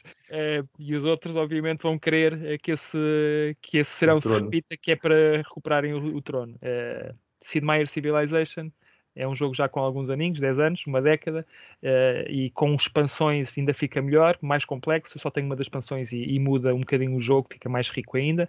Uh, mas uh, para mim é brutal. É um jogo de evento, porque só se joga de vez em quando, mas quando se joga é, é memorável. Sim, senhor, sim, senhor. Ainda não joguei, joguei muito de computador e nunca joguei do jogo de tabuleiro. Só acrescentava esse ponto, mas, mas consigo perceber. Sim, sim, sim. Temos aí, já estou a ver aqui alguns Miguel, que nós temos. O Miguel já, já teve essa experiência. Já tive, já. Já, já tive e gostei imenso. Gostei imenso. E, e, e, sim, eu também sou fã do jogo de computador. Claro, em tabuleiro é diferente, certo? Mas, mas gostei imenso da versão de tabuleiro. Senti-me quase como se estivesse a jogar o jogo de computador. É simplificado, bom. certo? Simplificado, ah. mas ainda assim, uh, pá, sim, gostei, gostei imenso, sim. Gostei imenso. E não é uma surpresa que, te, que seja o teu número 10, oh, oh Bruno. Pronto, não estavas à espera que ele aparecesse, tava, então. Tava, tava, tava, eu tenho eu, essa experiência de, de, que relataste agora de jogares um jogo de tabuleiro que, parece um, que parecia que estavas a jogar um jogo de, de, computador. Eu tenho uma menção honrosa de um jogo que foi exatamente porque me faz essa, essa sensação, exatamente. Okay. Mas, uh, Daniel, queres, queres comentar alguma coisa antes de passares para o teu número 2? Não, não, não, não joguei o jogo de computador e dificilmente vou jogar o jogo de tabuleiro. Imaginei. Então, mas há então... um Mega Civilization, não sei se está relacionado ou não. Não, mas eu quero jogar tanto isso. Mas era preciso 18 horas, pá. Pronto. de, sim, e ter um, três mesas ou pôr no chão. Eu sei, eu sei o que é que estás a falar e é tão bom. Só que nunca joguei. Deixa aqui a sugestão para quem quiser queimar assim um, um fim de semana da sua vida. E uns Eh, bons 200 euros também. Sim, também. Mas, pronto, mas podes ter a certeza que eu ainda vou ter esse jogo. E depois vamos jogar num evento qualquer. Nem que queremos um evento. E vais ver Mega 15 Civilization. pessoas, 15 pessoas em pé a jogar um jogo que está no chão porque aquilo é enorme. Mas pronto, joga-se É, uma vez só. Mas há, há, há, há um episódio eh, do, daquela série que agora me passou, passou o nome, do Big Bang Theory, que eles jogam um, um jogo de guerra também que aquilo era para ser assim em dias. Podes fazer uma cena assim tipo Sheldon, uma cena mesmo geek, mas de Mega Civilization. Pá, olha que já teve mais longe. já teve mais longe. Só falta é arranjar o jogo e o pessoal. Deves ter voluntários a dar com pau. Não sei. Eh, Daniel, então, e o teu número 2? Ora, a, a- a minha medalha de prata vai para um jogo que o Bruno já vendeu e deve ter sido a pior coisa que ele fez na vida. Que é o Cold Water Crown. É um jogo de Brian Sher, da Nossa. Bellwether Games, de 2017. Ele deve estar tão arrependido de ter vendido o jogo. né, né? Não, e nem estava à espera que estivesse tão acima no teu top. Sabia que gostavas do jogo, mas O jogo, ponto o de jogo. ser o segundo melhor. O jogo é muito bom. O jogo surpreendeu-me. eh, eh, mais uma vez, este jogo está relacionado com uma experiência, porque eh, eu estava no Algarve e troquei com um espanhol pelo City of, City of Kings. Eh, um jogo que, que eu pus na mesa e ao fim de 15 minutos estávamos a arrumar tudo, vi logo que aquilo não valia a pena, porque não era mesmo a nossa onda. E então eh, fui a um fórum espanhol e pus à troca e, e cá está. E estava de férias quando troquei o jogo e veio-me o Cold Water Crown com a expansão. Ahm, epá, e olha, vamos lá ver o que é que vai ser daqui. Ah, epá, e foi uma experiência única em que tu ahm, és, és um pescador, em que tens ah, o teu ah, board dividido em quatro espaços que estão relacionados com um tabuleiro central onde estão os peixes. E ah, a mecânica de tu pescares esses peixes é com umas, umas joias que têm, têm muito bom aspecto, cada uma da sua cor, em que tu retiras de um saco e vais colocando os iscos. E os iscos, cada o seu isco tem a sua cor. E tu vais depois, dentro das ações, vais retirando desses iscos e pescas o peixe quando? Quando ficas só com iscos da mesma cor. E então, eh, naquele quadrante onde tu estás, como eu disse, o vosso tabuleiro está dividido em quatro, onde aquele quadrante onde tu estás, pescas o peixe relativamente ao se estava na lagoa, ou se estava no rio, ou se estava aqui, ou se estava ali. E a expansão que adiciona é o alto mar e os tubarões. Ahm, pá, mas a cena da mecânica do jogo eh, e depois eh, a, a questão das joias, que por si está muito engraçado, que, que representam os iscos, em que eles podiam ter posto uns cubos, mas não era a mesma coisa. Ahm, epá, torna o jogo eh, brutal, brutal mesmo. Não, nunca tinha jogado nada assim. Eh, foi uma experiência brutal. Já, já levei o jogo até para um, um dos eventos em que eh, o, o Pedro nos deu uma coisa. Olha, não fiz a, a menção ao João Martins, mas agora faço só porque sim. Porque não joguei com ele, mas joguei com o Pedro. Ahm, mas, epá, todos nós Olha, gostámos imenso do jogo e foi, epá, é uma experiência única e é um jogo eh, pouco conhecido. Eh, sei que esta empresa lançou, creio que também do mesmo criador, o Freshwater qualquer coisa. Flywater, qualquer coisa. Flywater, isso mesmo. Oh. Ahm, e pá, tenho alguma curiosidade. Infelizmente o jogo custa pá, aí quase 50 euros, por isso. É daqueles como o Bruno, é pá, está numa wishlist, mas dado o preço ser tão elevado e como não sei bem ao que vou, ah, não adquiri. Mas fica aqui também a menção, por ser da mesma empresa, não sei se se é do mesmo criador ou não, mas pelo menos pela arte também são muito semelhantes. E o tema sendo pesca novamente, hum, não sei. Uh, mas Cold Water Crown não está no número 1, mas está no número 2. Sim, senhor, sim, senhor. Ah, Bruno, queres, queres Pá. comentar mais alguma coisa? Eu, já tive o jogo, vendi-o, mas não foi porque eu não tenha gostado do jogo. Acho que o jogo até tem mecânicas inovadoras, são diferentes, pelo menos são diferentes daquilo que é o normal nós vermos. Eu não, já não me lembro bem, mas acho que tu, como é que é? Tu tiras um e fazes a ação quando tiras também, não é? Eu não me recordo Fa- bem se era assim. É, tu tens eh, um sítio onde colocas 4, 5, 3, 4 e 5 iscos.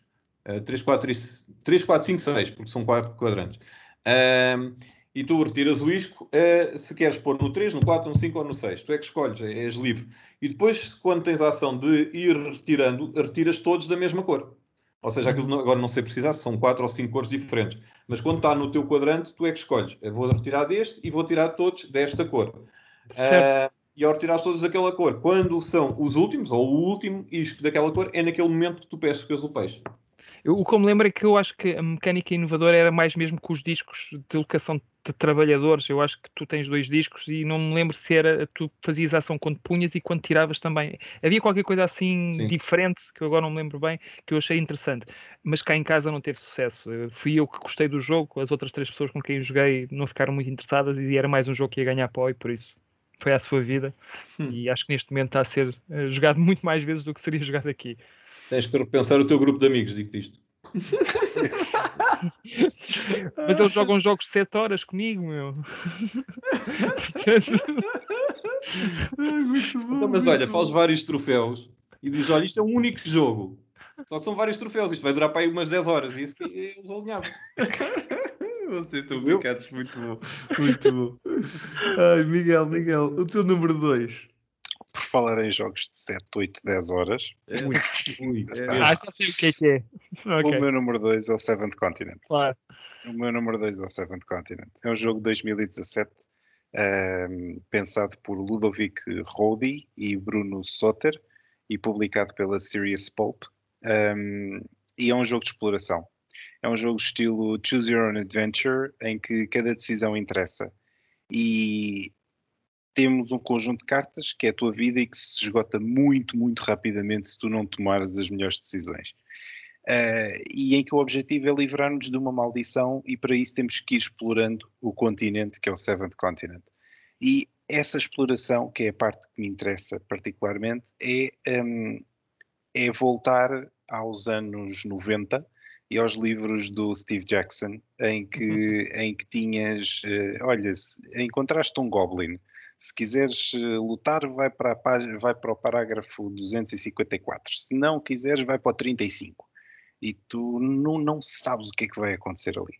E este, esta, esta mecânica está completamente integrada no jogo, que é o tile em que tu estás, a carta onde tu estás, tem um número e as cartas adjacentes a essa, a essa carta vão ter números completamente dispares. Eu estou na carta 10, e acima posso ir para a 124, para a direita posso ir para a 200 e não sei quantos, e para a esquerda posso ir para a 200 e não sei quantos. E tu, tu nunca sabes o que é que vai sair dali. E essa parte, para mim, é a parte interessante do jogo. É a parte da exploração, é a parte que eu mais gosto no jogo. Por outro lado, se a pessoa se focar só na exploração, vai morrer muito depressa. muito, muito depressa.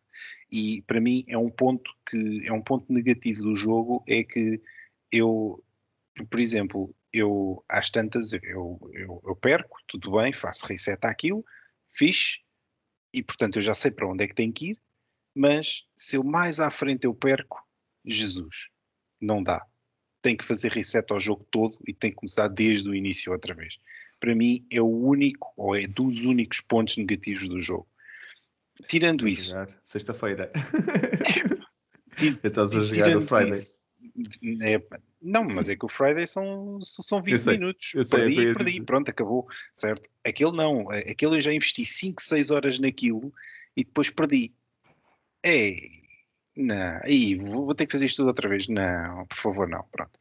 É o único ponto negativo ou realmente negativo do jogo. De resto, tem tem uma mecânica de uma lupa. O jogo traz uma lupa em, em que te permite pegar numa carta e ver se a carta tem outro número. E se a carta tiver outro número, tu substituis a carta onde estás pela carta com, com o número ok? Imaginem que estão na carta 200 e vocês pegam na carta 200 e olham com muita atenção para a carta e aquilo tem um, pode ter um número 412. E se tiver o 412, vocês substituem a carta 200, que é onde estão, pela 412. E a 412 tem outras coisas, tem um bónus qualquer, por exemplo.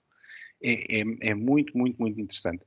Tem um sistema de save que é brutal, é muito rápido a, a salvar o jogo por exemplo, eu já, já joguei aquilo durante uma hora e meia, duas horas, o que é?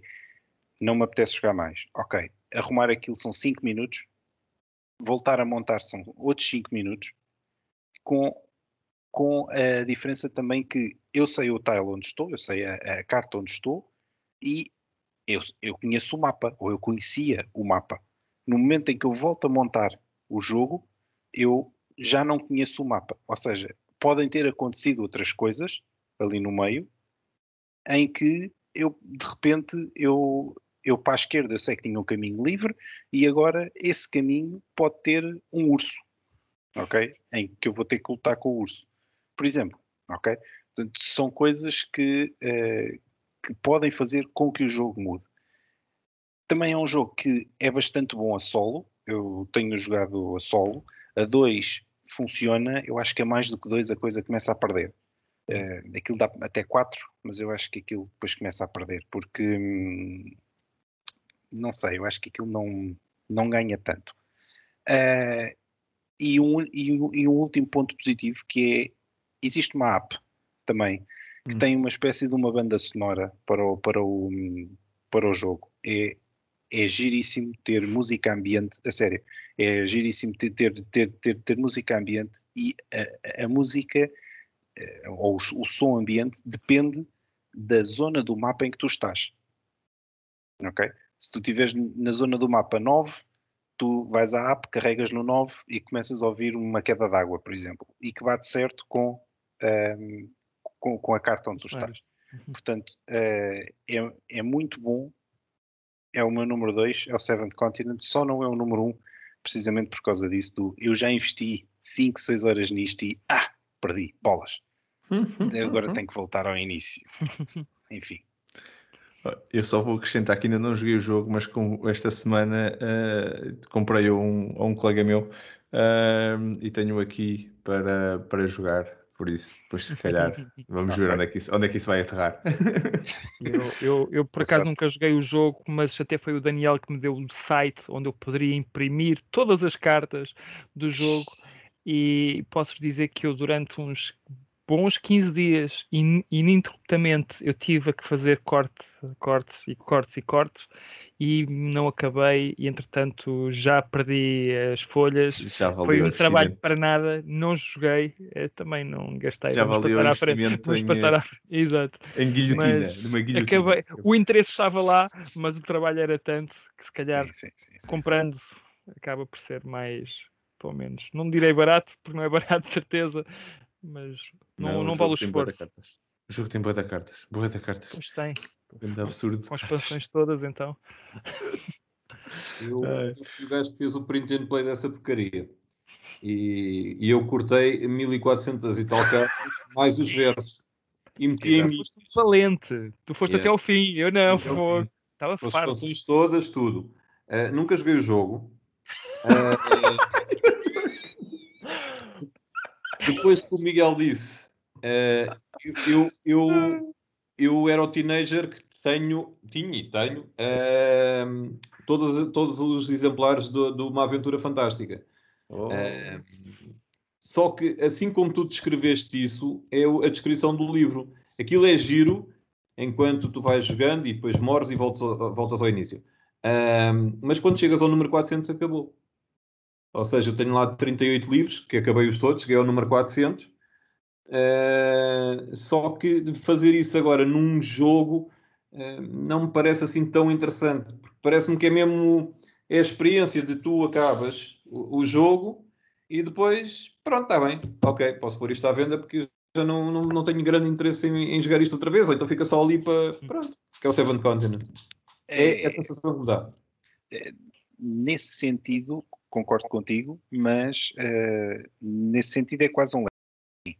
Que é, joguei, está jogado? Sim, ok. Uh, vale a pena, vale a pena voltar a jogar se depois ficar na prateleira e passado um ano ou dois ou o que seja, quando já não te lembras daquilo, voltas lá e voltas lá e apetece-te experimentar outra vez. Sim. Eu, eu, eu, confesso que uma das menções honrosas que depois tenho que falar no final tem exatamente esta mecânica de poder fazer as escolhas e o, e, e o jogo, basicamente, pelas escolhas vai, vai mudando, que é uma das coisas que me fascina, e não me custa nada jogar o jogo outra vez, porque a mecânica, apesar de ser a mesma, é, é a mesma mecânica que estamos aqui a falar, que tinha nos livros, uh, consegue ser diferente e, e, e, a forma como o jogo está feita um, permite-me fazer isso, mas eu, eu no, o Daniel, eu já sei que o Daniel não, não gostará dessa, dessa menção rosa porque nós já falamos desse, desse jogo e já vamos falar mais à frente disso, mas já te vais lembrar da nossa conversa que, que, que, que eu próprio uh, mencionei exatamente os factos do jogo ser um bocado longo. Uh, mas, mas a gente já vai falar sobre esse ponto. Uh, meu número 2. O meu número 2 um, é o Scythe. Scythe de, do, do Jamie uh, Stegmaier, da Stonemeyer Games, uh, de 2016, que já tem bastantes expansões. Por acaso acho que já joguei, já joguei isto com, já joguei com o Daniel. Já. Acho que já joguei com, com, com o Miguel também, não tenho certeza. Mas já joguei isto tantas vezes com um, gente. Sim, ah, jogamos sim, na mesma sim, vez. Sim. Jogamos por acaso na mesma vez. Nunca joguei contigo, Bruno. Eu joguei uh, com o eh, Daniel. Mas, mas já joguei com imensa gente. Eu de vez em quando lá vai o Marco meter o jogo na mesa com, com malta, porque eu gosto mesmo muito do jogo. Uh, gosto da estratégia do jogo, gosto de gosto do tabuleiro, gosto da arte, gosto de, de, da forma como, como o jogo tem os player boards a, a funcionar e aquela mecânica das tecnologias. Gosto da. Até gosto dos combates apesar de não ser um jogo que os combates aquilo é uma coisa muito residual. Uh, aqui em casa, a minha namorada que não gosta de jogos nenhums de combates, tem aqui alguns que haja confronto, é para esquecer, que ele não vai à mesa com ela.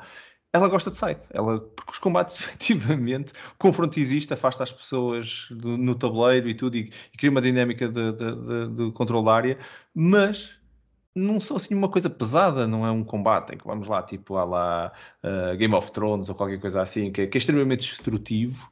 Uh, não, voltas para o início e continuas e o jogo continua. Não. A derrota efetiva tem a ver com os objetivos que estás a fazer e com a mecânica que tens de estar a ler do, do, das pessoas, né? quer dizer, tu estás aí por aqui, eu estou aí por ali, depois há sempre aquela corrida um bocado à fábrica no meio, mas pronto. É, é um jogo que tem imenso, imenso espaço para, para o jogo base para ser jogado e depois então com as expansões acho que aquilo é um absurdo. Aquilo fica com uma jogabilidade enorme. É o meu número 2 dá-me um gozo brutal jogar. Uh, pronto, e depois é Stone Meyer, Stone Myers a, a, fazer jogos também, qualidades componentes e tudo também ajuda. Não, não vou dizer que não, ajuda e ajuda bastante. Mas é o meu número 2. Não sei se era o que vocês tinham, se havia alguma aposta para isso, mas deixe-vos comentar à vontade. Eu tinha quase certeza que iria estar ou no segundo ou no primeiro lugar. Agora. Era, era, não sei agora qual é, é o primeiro. Trocou, Sabia muito, trocou muito o primeiro e o segundo. Tu sabes? Eu sei qual é o primeiro. O meu primeiro? Exato. Vamos ver, vamos ver. Sim, senhor. Mas eu sei, eu sei que vocês gostam do jogo, já joguei com quase todos vocês, só não, só não sabia do, do, do Bruno, mas, mas sim. Daniel, sim. O, jogo, o, jogo é, o jogo é muito bom. acho que para ter uma experiência a sério daquilo é, é jogar a sete jogadores, é mesmo para a loucura. É hum. mesmo o tabuleiro cheio. Sim. Uh, nós jogámos com, na altura, uh, duas das três expansões que tinham saído. Jogámos com, com os navios uh, voadores, que agora não me faço puta ideia como é que aquilo se chama, e jogámos com o, o, tabuleiro expandido. só não jogámos a sete jogadores, acho que jogámos na altura para ir com cinco, salvo erro. Acho que mas não me lembro, mas acho que sim. Sim, não sei. Foi por aí. eu tenho a expansão, a última, qualquer coisa de Fenris. Uh, não me lembro agora o primeiro nome, é qualquer coisa de Fenris. Rise of Fenris. Rise of Fenris. Acho que sim. Uh, eu, eu, aquilo, para além de adicionar dois, dois, duas cores novas e do, duas fações novas, uh, adiciona uma espécie de legacy também, um modo campanha ao, ao site. Por isso, enfim, tenho, tenho curiosidade só mesmo pelas expansões do, do, do, das duas novas cores. Não tanto pelo modo campanha, porque não é, não é mesmo toda a minha onda. Um, mas concordo, é um jogo brutal. Epá, e aquilo depois na mesa tem, tem um aspecto que é qualquer coisa. É depois, se alguém quiser perder a cabeça e dar 100 e tal euros para ter os Macs em metal, então pronto. É, é o topo de gama. Mas a Maia é perita nessas cenas. És homem para isso. Não, não, não, não, não, não, não, não, estamos mesmo a, oh, estamos a falar só dos Macs serem em metal, meu.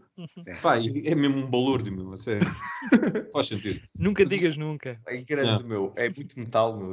Aquilo... É, não, é sério. É bué da cara. Ai, Mas pronto, bom. é o que eu tenho a dizer do site. Sim, senhora. Vamos, vamos continuar? Número 1. E chegamos, estamos no, no, no- no número fantástico, aquele número que estamos todos à espera de ouvir. Qual é o número 1 um desta, desta equipa? Bruno, desvenda então o teu número 1. Um. Epá, eh, eu acho que não é surpresa para aquelas pessoas que nos ouvem eh, que o número 1 um é o Dominant Species. Eh, Ah. Eu já falei tantas vezes no jogo eh, e já disse tantas vezes que era o meu preferido, porque hum, e, e realmente eu não sei se ainda é o meu preferido. É, eh, mas eu tenho que voltar a jogar. Eu já não jogo há 3 anos o jogo. É, da é das, é das tais coisas eh, em que é um jogo que tu achas que é o teu jogo preferido porque te marcou de alguma forma, mas quando tu já não jogas há 3 anos, tu tens que pôr isso na dúvida. Mas para já vai ficar na, na posição número 1 um pelas memórias que tenho do jogo. Foi criado por Chad Jensen, a editora é GMT Games e também é um jogo já com 10 anos. Portanto, as minhas últimas duas escolhas, primeiro e segundo lugar, eh, são jogos que foram feitos em 2010.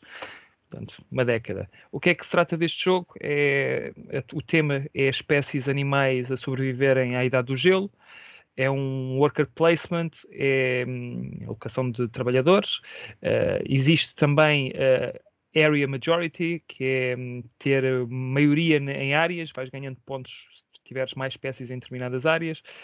E basicamente isto é um wargame, é, é um jogo de guerra mascarado. eh, Isto, porque isto, em vez de ser um país contra o outro, são espécies animais que estão eh, a tentar posicionar-se nos espaços em que melhor ou, ou que têm mais condições para, para florescerem, para, para crescerem, para sobreviverem, e os espaços são curtos. E então vamos ter que nos degladiar uns com os outros para conseguir eh, presença nesses espaços. O worker placement em si é muito tenso.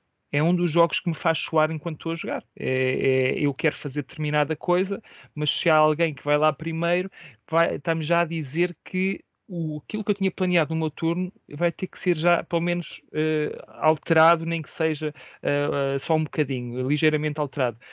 E o jogo não, é, não muda quando nós fazemos ações. O jogo já está a mudar quando estamos a planear as ações, porque primeiro planeamos e só depois é que as fazemos. E então, para quem tem AP, este jogo é terrível. Por isso, eu não jogo com mais do que 3 este jogo. Eventualmente posso jogar a 4 se for gente que está habituada a jogar. É, é, e, que, e pelo menos que já está habituado ao jogo, sabe as regras e as dinâmicas do jogo, porque o jogo tem muitas dinâmicas para quem já conhece. Eh, para quem não conhece, vai, vai se sentir como o Daniel se sentiu no Concórdia ou noutros jogos, em que depois no final alguém vai explodir com a pontuação. O jogo não é muito bonito. Não é nada bonito. Já merecia uma edição, lá está, como já tem 10 anos, se calhar merecia uma edição de, de 10 anos, eh, com melhor, melhor arte, sobretudo mai- melhor arte, porque os componentes não são assim tão maus, tem muitos cubos, mas o, o material até tem, tem boa presença, tem, são, são grossos os tabuleiros, menos os tabuleiros de, de- das espécies que não são grande coisa, mas hum, não, não são mesmo, são umas folhinhas de papel, isso também poderia ser bem melhorado, mas o resto até, até está bem, mas é um jogo altamente estratégico, altamente tático, altamente tenso. Eu nem gosto muito de jogos que me provoquem tensão e eu não sei porque é que este jogo me cativa, mas eu acho que é por tudo aquilo que se passa enquanto estamos a planear as ações que é o caos. Eu costumo dizer que este jogo é gestão de caos e é mesmo isso, porque o, o caos é permanente. E, e é o conflito direto que existe neste jogo, que não é normal em jogos Euro, é permanente. Eu sei que alguém vai querer atacar porque já colocou o missão de eliminar espécies, portanto, só aí na questão da eliminação já há conflito direto. Alguém pode tirar elementos de um terreno que me faz eh, prosperar naquele terreno e se me tirar eu vou ficar mais fraco, eh, desde colocar peças de gelo em territórios onde eu já estou. Portanto, quase tudo aquilo que nós fazemos é conflito direto. E a forma como nós conseguimos escapar a esse conflito, porque lá está, se eu já sei que ele vai pôr uma peça de gelo, eu vou ter que começar a mexer, vou pôr-me aqui a migrar para outros espaços, e isto é enquanto estamos a planear as, as ações. Então imaginem quando tam- temos seis ou sete discos, porque são mais ou menos isso, são seis ou sete discos que nós podemos colocar nas ações de worker placement. Agora imaginem com seis jogadores, então é, é- é o caos completo. E já com três é, é muito difícil perceber como é que aquele turno vai acabar. Depois tem ainda por cima cartas que nós poderemos utilizar no final do, do turno que mudam completamente o esquema atual do, do tabuleiro. É isto. Eh, aquilo que eu estou a dizer parece que é um jogo de guerra que andamos a batatar uns com os outros, de forma abstrata, abstrata é aquilo que é, aquilo que se passa, mas fascina-me, fascina-me e cada vez que eu jogo e acabo o jogo fico a pensar porque é que eu fiz isto, porque é que eu não fiz aquilo, como é que eu posso jogar da próxima vez, e se calhar a próxima vez é só daqui a três anos, não é? Mas uh, é, marcou-me bastante, continua a marcar-me bastante, é um dos jogos que eu não, vou, não vai à mesa há três anos, mas que eu quero pôr rapidamente, uh, nem que seja para eu verificar se ainda é o meu jogo preferido, mas nem que seja por, pela honra, por tudo aquilo que já me, já me criou na cabeça, porque eu sou daquelas pessoas que depois de jogar três ou quatro vezes gosta de ir ao BGG ver estratégias. Não é para aprender com os outros, mas é para perceber se eu fiz diferente, uh, perceber coisas que nunca vi num jogo, que nunca nenhum adversário fez de alguém que já tenha feito. Gosto de saber mais sobre o jogo. E aquele fórum, aquilo parece um livro de história, portanto, é, podem aprender muito com pessoas que já jogaram este jogo. Brutal. Dominant Species. Dominant Species, tu número 1, um, Bruno, obrigado. E só vou acrescentar o meu comentário antes de passar a palavra, que é, eh, eu, eu não joguei o jogo, mas depois de ouvir a tua descrição já no, no, no episódio em que tu descreveste o jogo, na altura comentei logo e disse, pá, estou extremamente curioso e um dia deste temos, temos, que, temos que jogar, por isso continuo, continuo curioso, ainda não tivemos a oportunidade de jogar, mas de certeza que, que isso vai acontecer, porque fiquei, Fiquei muito Nem obrigado. que seja para o pôr na mesa. Ora, ou já isso, disseste, ou isso. Já tenho pelo menos uma vítima. com gosto, com gosto. Uh, Miguel e Daniel, uh, comentários do número 1 um aqui do, do Bruno. Miguel, tens algum. Nós já falamos disto no podcast, não é? Por isso... Sim, sim, sim, nós, nós já falamos no podcast. Portanto. Daniel, antes de passares, queres, queres comentar alguma coisa? É, o Dominant Species é, é assim, daqueles, daqueles jogos que eu conheço de nome mas quando vou ao BGG e o tempo estimado diz entre 120 a 240 minutos. Tu, já, já. Se jogares a 3 são 120. Se jogares a 4, 5 ou 6. 240. É isso. É, Mais explicação. Sim. Sim, Já nem vou referir aquele jogo que já falámos no passado. Então vamos passar à frente, não é? Vamos, vamos, vamos. Número 1, um, número 1 um agora do Daniel. Daniel. Ora, o meu número 1, um, como fui o único quem está a ouvir o podcast não vê isto. O Camilo, Camisola Rosa, o grande João Almeida. Um, com a surpresa de muita gente, é o Carcassonne Big Box. Estás a brincar? Ele está a gozar connosco. Só pode estar a brincar. Falei mal do jogo, agora ia pôr a Big Box. É, só podia. Então, o primeiro, o Bruno já sabe, é o Five Tribes, do Bruno Catala. O segundo jogo do Bruno Catala, que está no meu top, é um jogo da Days of Wonders, também não vale a pena fazer muitos comentários. É um jogo de 2014. Epá, é um jogo que, que me enche mesmo as medidas. É um jogo, assim como muitos outros jogos, e vocês já sabem disto, uh, eu tenho as expansões todas, uh, mas se quiserem jogar o jogo, não joguem com as expansões, porque uh, basicamente aquilo vem só estragar o jogo. o jogo é mesmo muito bom para jogar, é o jogo base. apesar de se chamar Five Tribes, as pessoas pensam que dá para 5 jogadores, não, só dá para 4. As Five Tribes são as 5 tribos que, das cores que nós não controlamos, porque nós controlamos qualquer cor que esteja no tabuleiro, e daí as Five Tribes. Um, epá, e a mecânica é brutal da cena de tu pegares no, no, nos meeples todos e ir espalhando pelos, pelos vários uh, tiles e ter que acabar numa cor uh, específica que já esteja naquele tile e depois aí é que faz a ação daquela cor.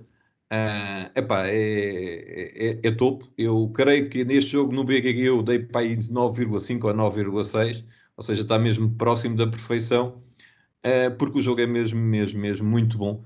Uh, adoro o Five Tribes. Uh, jogo com as expansões, claro, já que já gastei o dinheiro, agora vou jogando com elas, pá, mas não é a mesma experiência do que se jogar o, o Five Tribes normal, porque é um jogo mesmo pá, espetacular.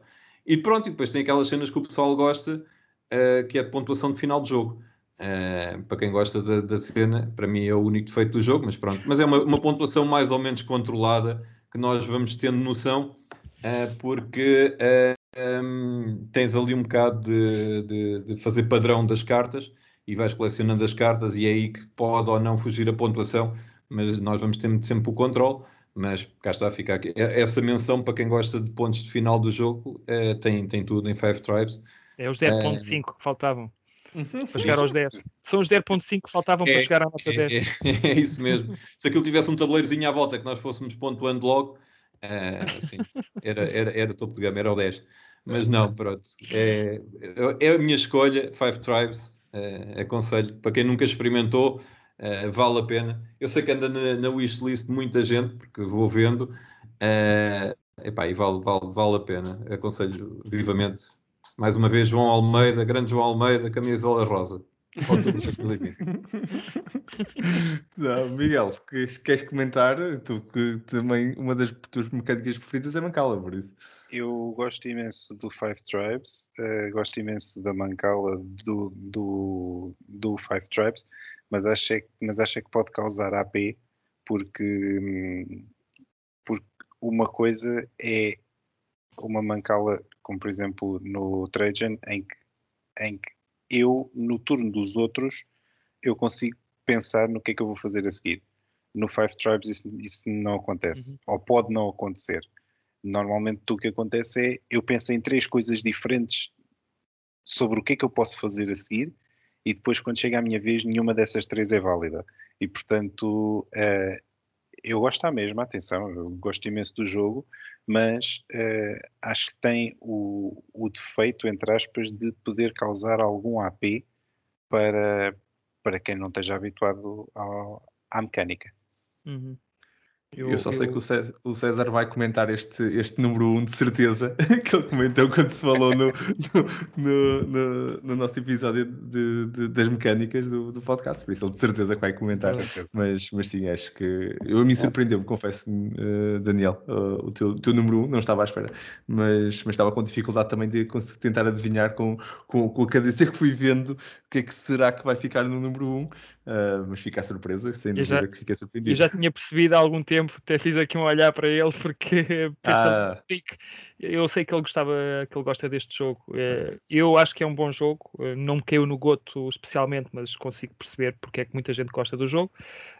já o Miguel diz é uma mancala, mas é uma mancala diferente, é interativa e isso não me agrada especialmente. Lembro-me também, mas se calhar foi da experiência daquele jogo, que eu acho que há poderes que nós vamos, uh, não, é, não sei se é desbloquear ou quando nós fazemos uma ação, já não lembro como é que funciona, mas eu acho que havia uns que eram overpowered, que eram muito mais poderosos do que outros. Não sei se, se isso foi uma experiência minha ou se é mesmo um defeito do jogo, uh, mas tirando isso, achei que era um jogo até bastante rápido entre turnos, não senti muito AP, mas lá está, pode ser dos jogadores com quem eu joguei.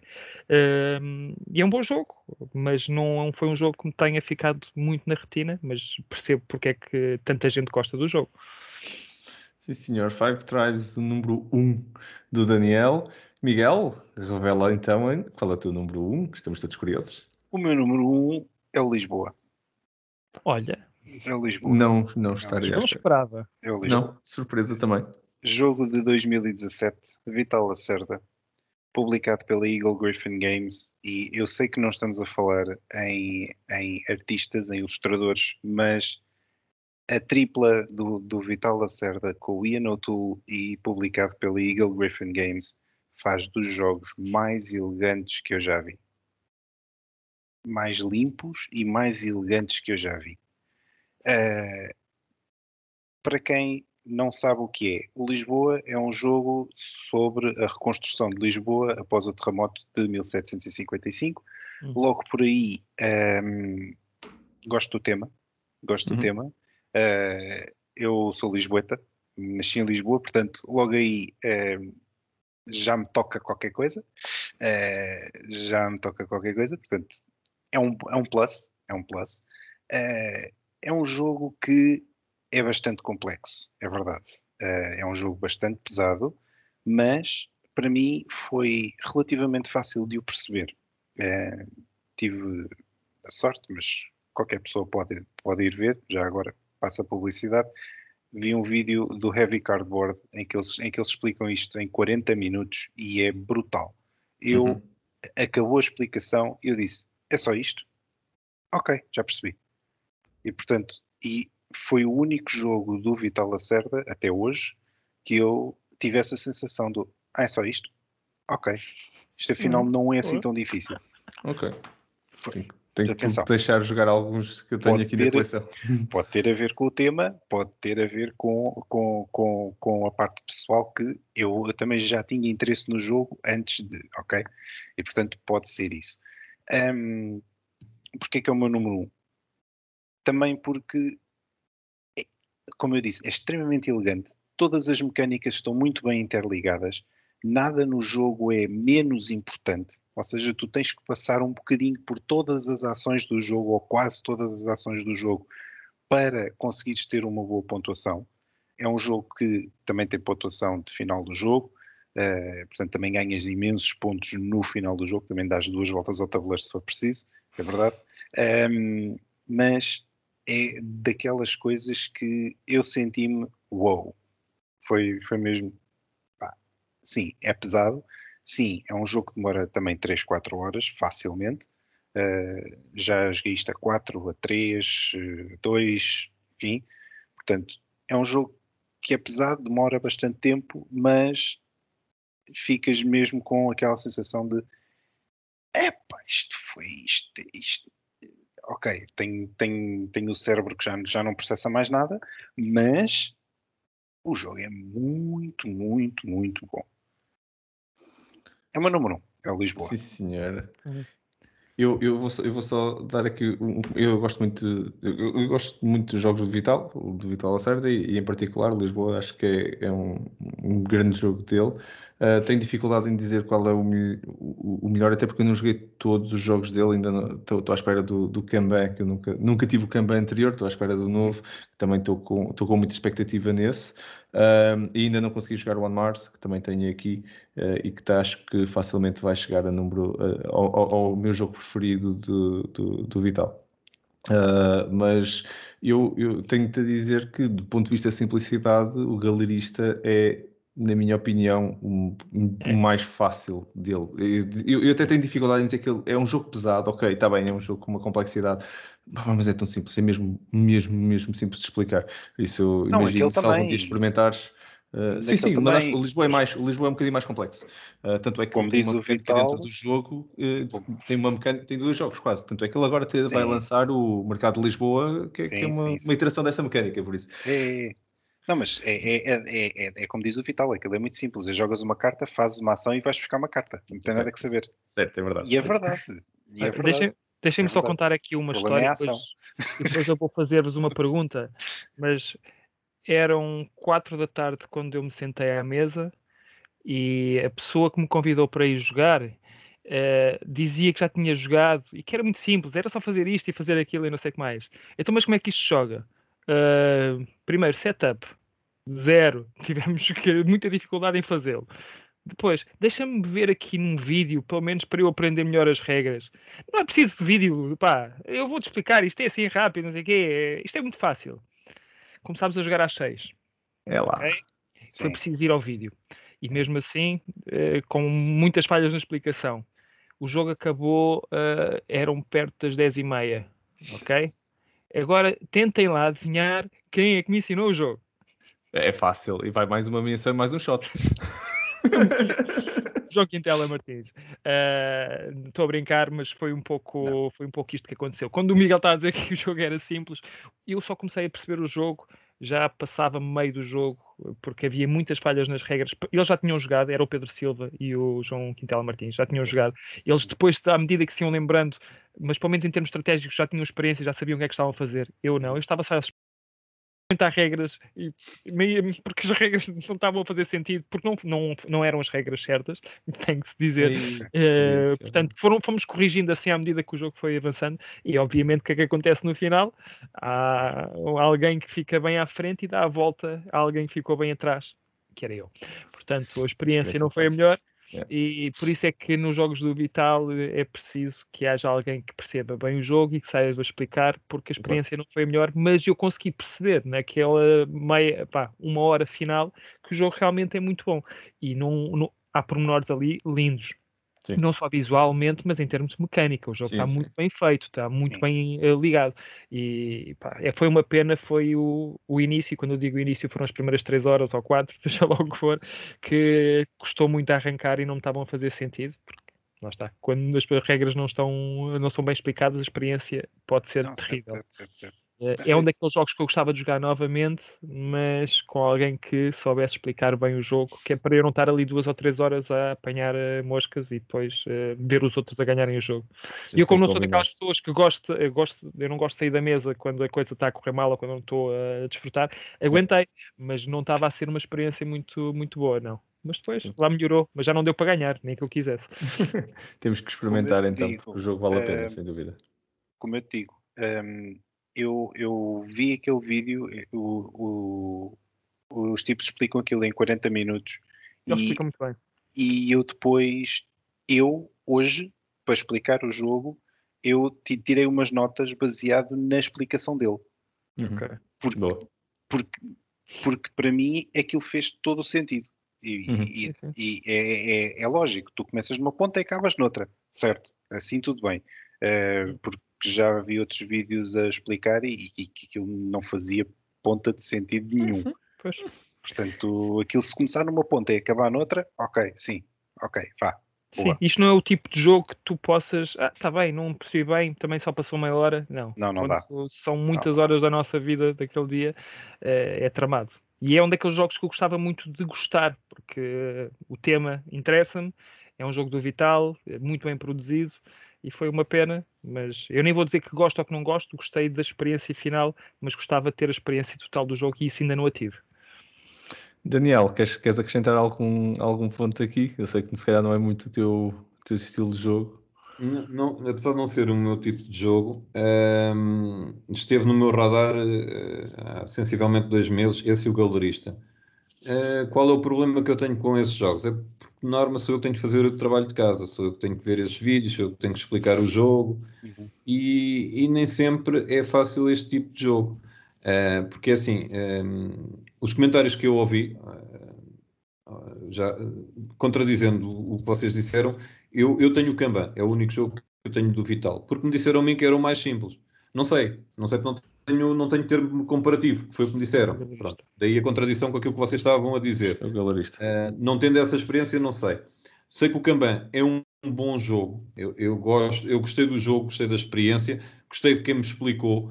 Uh, foram 45 minutos de explicação, mas consegui perceber o jogo. Só que metê-lo na mesa não foi fácil. Eu, entretanto, adquiri o jogo e metê-lo na mesa não foi fácil. Posso dizer que já tinha o setup perfeito do jogo. Demorou para um pai meia hora a montar aquilo tudo, meter tudo no sítio certo e tudo mais.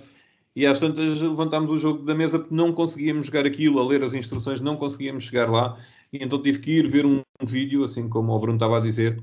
E ao ver o vídeo, ah, ok, isto é aqui, isto é ali, isto é assim. Porque aquilo depois está tudo encadeado e tudo faz sentido. Certo. Mas, hum, epá, há- às vezes eu, eu acho que as empresas falham, e, e vou já eh, também referir isso, apesar disso não, não, não, não- ser um debate, mas só para referir isso.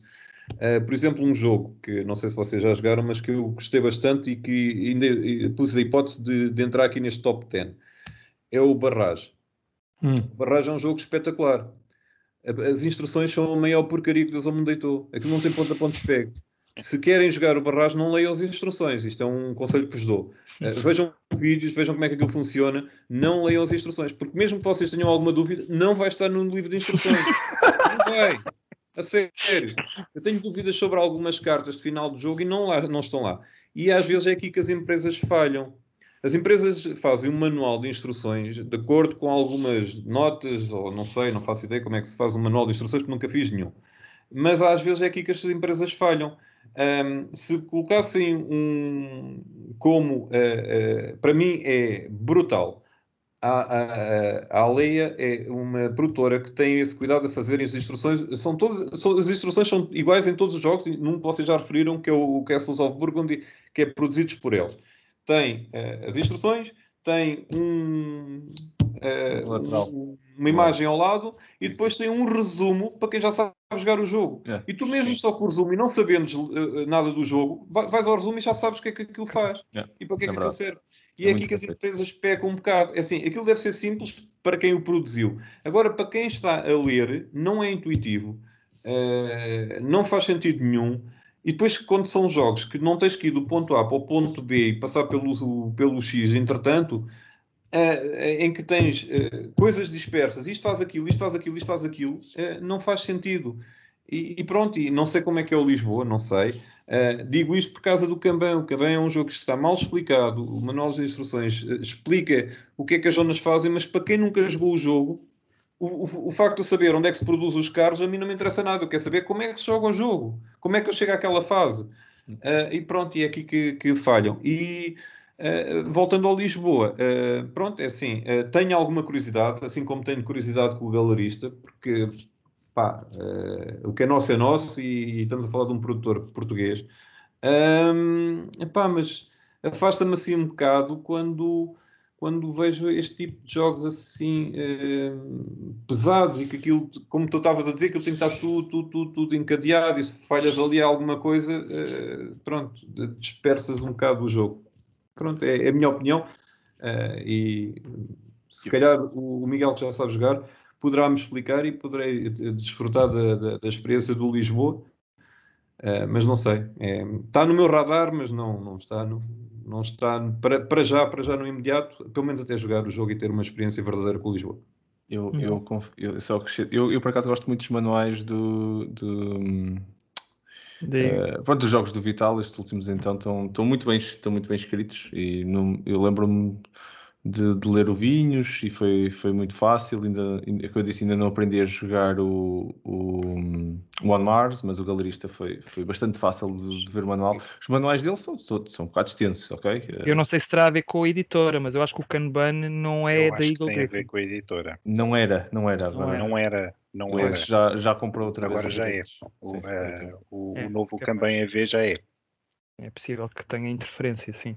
Mas ele, ele agora tem há aqui a tripla de, de que ele tem uh, com, o, com o Ian, o Ian Tool para o arte e com o Paul Grogan. O Paul Grogan para, para, para, para os rulebooks e os rulebooks com o Paul Grogan são, na minha opinião, são fantásticos e, e, são fáceis de ler.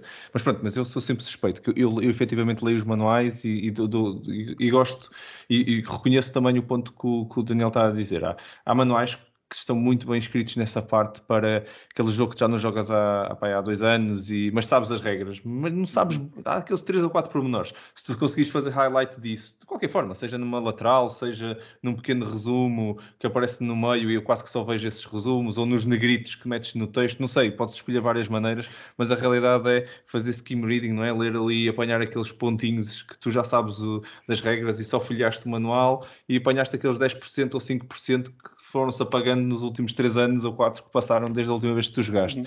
Isso aí é uma coisa que a maior parte dos manuais falha, porque uh, pronto, foram desenhados para ser lidos de uma vez e de vez em quando alguns, se calhar, nem para ser uma vez, foram desenhados para fazer algum vídeo ao lado uh, e eu percebo o ponto, percebo o ponto.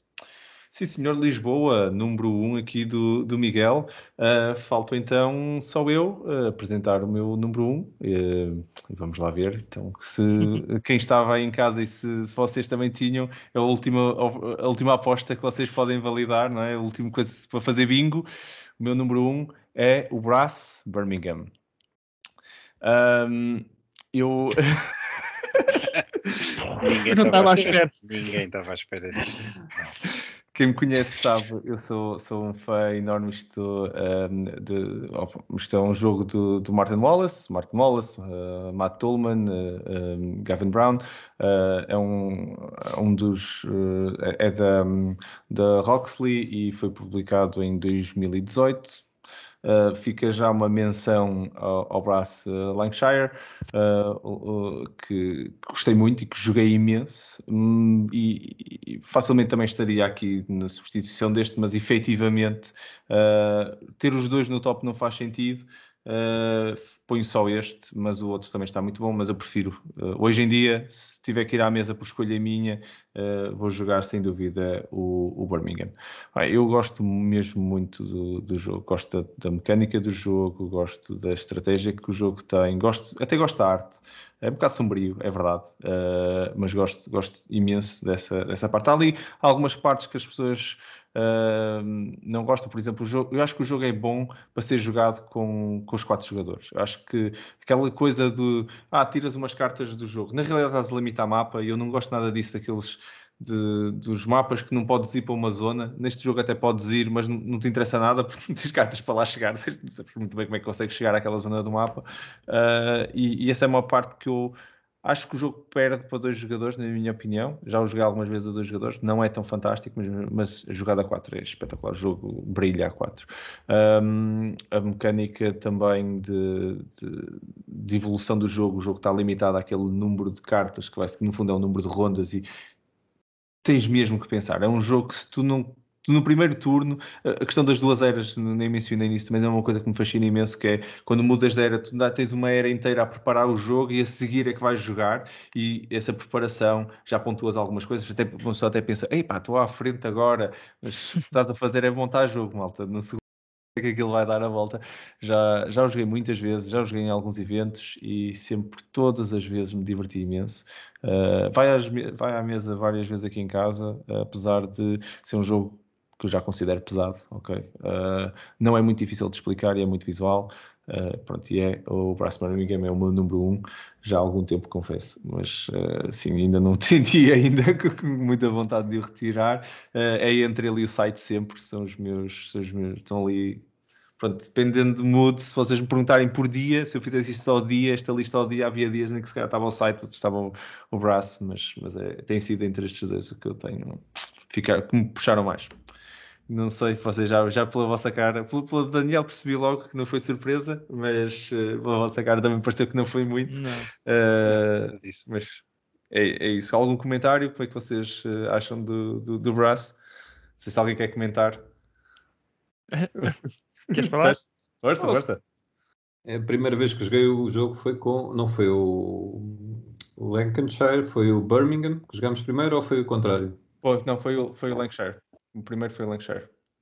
Um, foi, foi uma experiência horrível. Porque acho que o jogo é imensamente castrador. Uh, tu fazes uma jogada errada, podes ir-te embora que não estás ali a fazer nada, que foi o meu caso. Foi o uh, primeiro era. mesmo a fazer figura de corpo presente, porque não estava mesmo lá a fazer nada. Uh... Ele está traumatizado, nota-se. Não, a sério, por acaso, epá, é, é, é é, é, daqueles jogos, é assim, eu já joguei uma segunda vez sozinho com a Nazaré, já jogámos os dois até, uh, já jogámos os dois.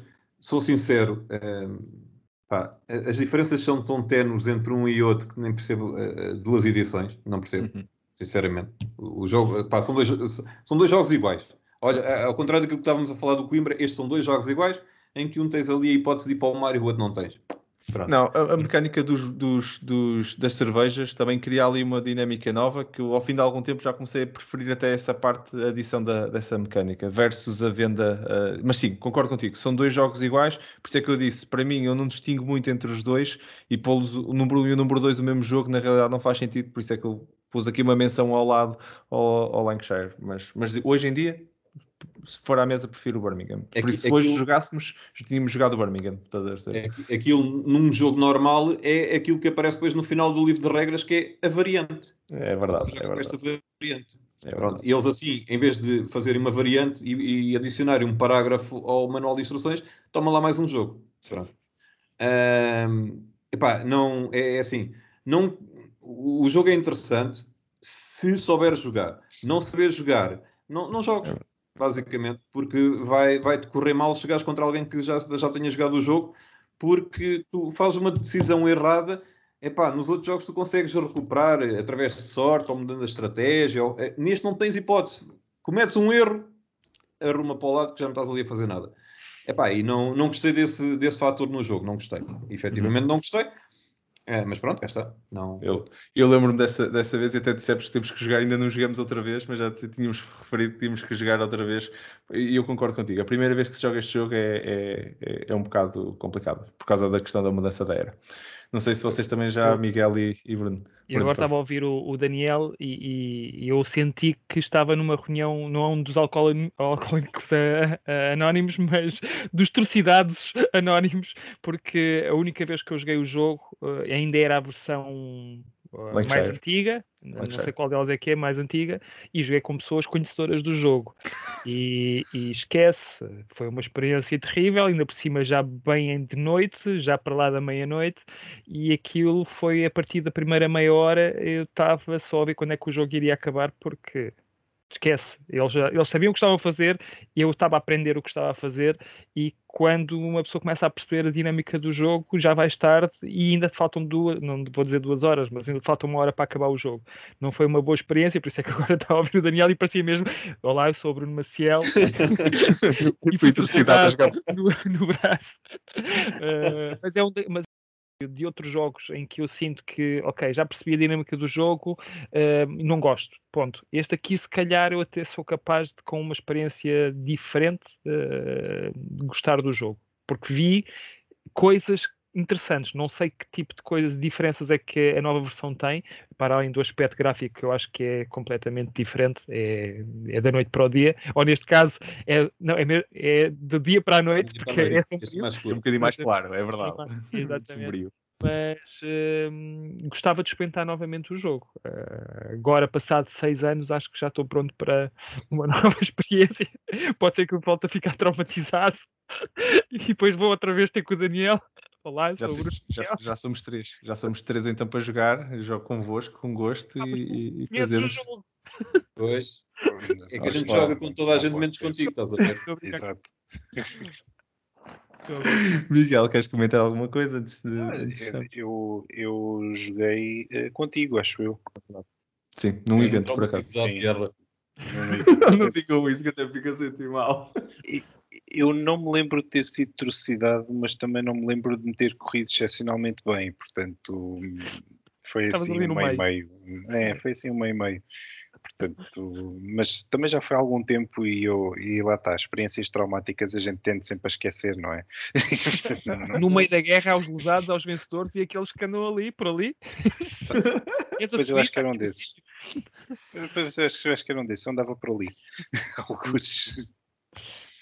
Menções honrosas. Isto é difícil, não é? Eu te confesso que foi difícil para mim fazer um top 10, por isso vamos só fazer algumas menções honrosas daqueles que quase, quase, quase chegaram lá uh, e por alguma razão uh, não, não ficaram no, no top 10, mas queremos na mesma só realçar. O Miguel já realçou alguns, acho que eu também já realcei um ou outro, mas vamos só dar aqui um, uma voltazinha pelas menções honrosas. Uh, Bruno, queres começar tu por falar então das tuas menções honrosas da tua lista? Sim, uh, uma das menções eu já, já, já falei uh, e foi uma das tuas escolhas, foi o Dinosaur Island, que é a minha décima, o meu décimo segundo jogo uh, preferido. e depois tenho mais dois, o décimo terceiro é o Splendor, seria o jogo mais simples e mais curto de, destas escolhas, deste top. Uma surpresa para mim, by the way, não é? está no teu top, foi. Pois, esteve perto, não é? como vês, eh, décimo terceiro não é nada mau. E como eu vos disse, o top 50 são jogadores, ainda são jogos preferidos, portanto, yeah. estar uh, nos primeiros 13 não, não é nada mau. O décimo primeiro foi mesmo aquele que não entrou, é o Through the Ages. Eu falei de jogos de civilização, temos okay. aqui o Sid Meier Civilization e uh, acho que em tempos o True the Ages esteve acima do Sid Meier Civilization, mas o facto de agora haver uma, uma, uma aplicação, uma app que eu uhum. jogo bastante vezes. Eu já não sei se vou voltar a jogar o jogo uh, em formato físico, porque não só a app está espetacular, está muito bem uh, reimplementada numa versão digital, bem mais rápida, bem mais pois. rápida. O AI não é o melhor, mas também não é mau de todo. acho que mesmo assim eles já fizeram um update para, para melhorar o, a inteligência artificial de, dos adversários. é um jogo muito completo, para, para Civilization, só que falta aquela componente que eu expliquei, que é da Tech Tree mais palpável, porque uhum. existe, uhum. mas é de uma forma diferente, e a, a, parte do mapa que não existe. É bem mais abstrato este jogo, apesar de eu achar que até é bem mais complexo de chegar a mais uh, vertentes uh, do que o Sid Meier Civilization. Ficou aqui mesmo à beirinha. Não sei se vai continuar aqui em 11 primeiro. Acho que a tendência é daqui para a frente ir descendo. Ok. Ok, sim senhor, Bruno, confesso que pronto, temos aí um, mais um do Vlad, ainda falamos é alguns é jogos dele. É capaz de ser o jogo mais complexo dele. Um, Daniel, queres, queres partilhar as tuas menções honrosas? As minhas menções honrosas, eu tive que reduzir isto ao mínimo porque o meu top 10 era o top 35. uh, o primeiro draft era mesmo top 35 e depois comecei para aqui a cortar, a cortar, a cortar disparatadamente Uh, e pronto, as minhas menções honrosas, já falei dele há pouco, é um jogo que me surpreendeu, uh, o Barrage. Se calhar não está neste top 10, mesmo pelo defeito que lhe apontei. O, o manual é intragável. Mais menções honrosas. Eu não, eu, não, eu não tenho isto numa ordem específica, não. É, para mim estão, estão, estão abaixo do, do, top 10, mas facilmente também alguns deles poderiam entrar ali no top 10 e ficar ali nos últimos lugares. Mais menções honrosas. Francis Drake, um jogo pelo, pelo jogo em si, pelos componentes, é um jogo Lindo. topo de gama. Uh, experimentem, vale a pena pela experiência. Uh, e Quazu, um jogo familiar muito simples e muito engraçado e visualmente muito bonito, as cores são lindíssimas. Uh, e estas, esta menção honrosa vocês vão gostar todos particularmente. Uh, não tanto o Marco, não, não, é, não é dessa fase, mas é o Skull King, que tinha que estar aqui numa menção honrosa. o Skull King Acho foi um jogo que me veio uh, para não pagar portes e acabou por ser uma surpresa super agradável. E depois quase todos nós já temos uma cópia do Skull King. por fim, um jogo para quem gosta de fazer contas de cabeça, que é o meu caso, e ninguém gosta de jogar este jogo comigo é o alto voltagem. Uh, é um jogo de cartas uh, de, de, rapidez de raciocínio uh, e agora adicionou também as divisões e as multiplicações com o alto voltagem extreme. também tem direito a uma menção honrosa, que é um jogo que, se calhar, dos jogos que eu mais joguei de sempre, porque gosto imenso de, do desafio e jogo isto com tanto jogo isto com crianças como com adultos. Epá, a experiência é, é brutal, toda a gente gosta de jogar e gostam de jogar, apesar de perderem contra mim, pá, não, não é por nada. É, é, é, fica aqui essa menção. A única vez, não, a, única pessoa para quem eu perdi isto é, é o presidente do grupo de board gamers de, do Porto. Uh, e, e, ele é matemático, por isso uh, foi por aí. Ganhei-lhe o primeiro jogo e depois perdi dois mas fica aqui uh, a minha menção também uh, a ele. Uh, epá, e pronto, e são as minhas menções honrosas. Depois tinha para aqui mais 20 e tal jogos para incluir aqui, mas não. são todos eles todos muito bons e, e são sempre experiências. E eu uh, sou fácil de agradar, desde que os jogos não, não sejam muito pesados e que não demore uma hora a explicar o, o jogo eu, por norma, eh, desde a da simplicidade dos jogos de cartas, de Trick Ticking Games, que, é, que sou fã do, da mecânica, a Worker Placements, eu uh, sou fã e gosto. E, e, pronto, e fica aqui as minhas menções honrosas a estes 5 jogos que também poderiam estar no top 10. Sim, senhor. Opa, já não me sinto tão mal, porque quando eu cheguei, eu fiz uma lista, tentei fazer uma lista mais pequenina possível e cheguei a 25. Tu disseste 35, por isso ah, já estou, já estou, já estou mais, mais descansado, confesso. Miguel, a, a, tua, a tua lista de menções honrosas, partilha, por favor. Então. Eu, tenho, eu tenho três, duas delas já falámos, é o Tzolk'in e o Alhambra, portanto já foram, já foram mencionados. O Tzolk'in, claro, pela, pelo mecanismo físico das rodas, pela parte dos, dos trabalhadores do ok, eu ponho agora e não posso esquecer que daqui a cinco turnos tenho que ir buscar. Pronto. Uh, o Alhambra também, Daniel, estou contigo. É provavelmente o melhor tile placement que, que, que já joguei. E a minha terceira menção honrosa é o Sagrada Hum, que é, é um jogo muito simples também, mas que tem bastante estratégia com o valor dos dados, com as cores dos dados, tem vários padrões diferentes, com vários níveis de dificuldade, uh, e visualmente no final do jogo é muito bonito também de ver os, os dados e os padrões uh, a surgirem. Sim, senhor. Uh, não estava, estava curioso de saber qual era o terceiro. E pronto, sim senhor. Pá, eu, eu, muito rapidamente uh, eu tive muita dificuldade então em fechar a lista dos 10 e as minhas missões honrosas foi quando eu peguei nos 25 disse não, não, vou, vou mesmo filtrar isto. E eu apertei aquilo e ficaram seis e, e, e ficaram seis que eu tive que deixar de fora. Podiam perfeitamente ter estado no top 10 e a razão pela qual eu digo isto é só mesmo pá, por, é, é, o top 10 é muito difícil de fazer porque gastem imensos jogos e 10, dizer são 10. 10 são, podiam ser 15 ou só podia ser 25 ou então 35 no caso do Daniel, que assim ainda mais do que eu. Mas a realidade é muito difícil fechar isto eh, em 10. E então os meus os 6 que ficaram fora Um deles até já foi falado, foi Lords of Waterdeep. Tive muita pena de não o ter lá e estava a ver se conseguia fazer aqui um top 10 com 11 jogos, não sabia como, ainda tentei, ainda fiz aí, mas a matemática não deixou. Eu esperava mas... encontrá-lo lá. Foi, foi, foi muito difícil e tive aqui alguma, alguma, alguns momentos de indecisão, mas era o Lords of Waterdeep. Um, outro outro que, que ficou fora uh, e que, que, também tive alguma pena foi o Teotihuacan. Uh, até quem, quem me apresentou isso ainda não, não falamos no, nesta parte de, de, de, nas menções honrosas do João Quintela Martins, mas foi o João que, que me apresentou de Otocan uh, e, e gostei. Uh, se, bem que, se bem que nós jogamos malas o jogo da primeira vez e depois tivemos. Oh. Já depois é que joguei, joguei o jogo direito, mas gostei da primeira vez e gostei, continuo a gostar ainda hoje do jogo. e depois tenho aqui alguns que hum, e vou deixar um, um, deles para, para o fim, porque já foi falado aí num, num ponto de mecânica e eu só vou pôr aí um parênteses para esse, para esse aí, mas antes disso falo do Netrunner. Sim. Netrunner gosto, gosto bastante do jogo. Uh, gosto da mecânica, apesar de ser um jogo para dois jogadores e é difícil.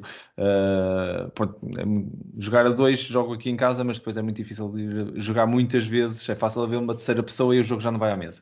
Mas, mas é um bom jogo para dois jogadores. Um, Tá, entre ele e o, e, o, e o Seven Wonder Duel, acho que está ali no, nos melhores jogos que já joguei para dois jogadores mesmo, que sejam dedicados para dois jogadores. Um, o Dominion, como pá, eu adoro deck builders e, e, o Dominion tem muita pena não ter ficado, não ter cabido no top 10, mas pronto, para os outros jogos, já não jogo Dominion há muito tempo. Uh, eu, cada vez que jogo Dominion, fico empolgado com aquilo, adoro o jogo. Uh, e ainda há pouco tempo estava a jogar, uh, há pouco tempo foi há uns dias, estava a jogar um, um, protótipo de um novo deck builder que vai estar para aí para sair no início de, de, de 2021 e, e então estávamos a fazer playtesting desse, desse jogo com, com o criador na Argentina e estávamos exatamente a falar do Dominion outra vez e deck builders tínhamos que falar em Dominion. Um, mais recentemente joguei It's a Wonderful World e adorei. Uh, gostei mesmo do jogo. Uh, acho que o jogo está muito, muito bem conseguido uh, e acho que merecia também pelo menos uma menção honrosa. Ainda não joguei vezes suficientes para dizer assim: este não foi daqueles que. Este aqui ficou aqui, mas que facilmente ficava fora dos seis. Uh, mas porque ainda não joguei vezes suficientes, joguei uma vez e acho mas acho que vou adorar o jogo. Acho que cada vez que jogar o jogo vou gostar um bocadinho mais do jogo. Uh, e com a nossa conversa, acho que mais, mais de vocês, se ainda não jogaram o jogo, vão gostar deste, deste jogo, pelo, pelo que eu conheço de vossos gostos. E finalmente, um jogo que tem esta mecânica de história, de construir a história, de, quase como tinhas nos livros, e também aquela experiência de ser muito parecido com o que foi jogar o jogo digital, é o Fallout. E a razão pela qual eu disse que uh, eu já disse ao, ao Daniel uh, que se calhar não ia gostar muito do jogo por causa da duração que o jogo, que o jogo tem. E uma vez tivemos uma conversa sobre isso, não sei se estás a recordar, Daniel, desse, uh, de, de nós falarmos sobre isso. Já joguei o jogo duas vezes, entretanto, depois de termos falado, e não é mesmo o meu tipo de jogo, já, já está em conversações para ser trocado. Não... Eu na altura, na altura comentei isso é. contigo, pelo que Sim. eu te conheço, mas, mas, é, mas é, é uma coisa incrível. O jogo fez-me sentir que estava. Eu sou um fã de Fallout desde o primeiro Fallout. Joguei quase tudo que saiu, menos o último, que foi assim um bocado fraquinho digital. Um, e, e, adoro, adoro a história, adoro tudo.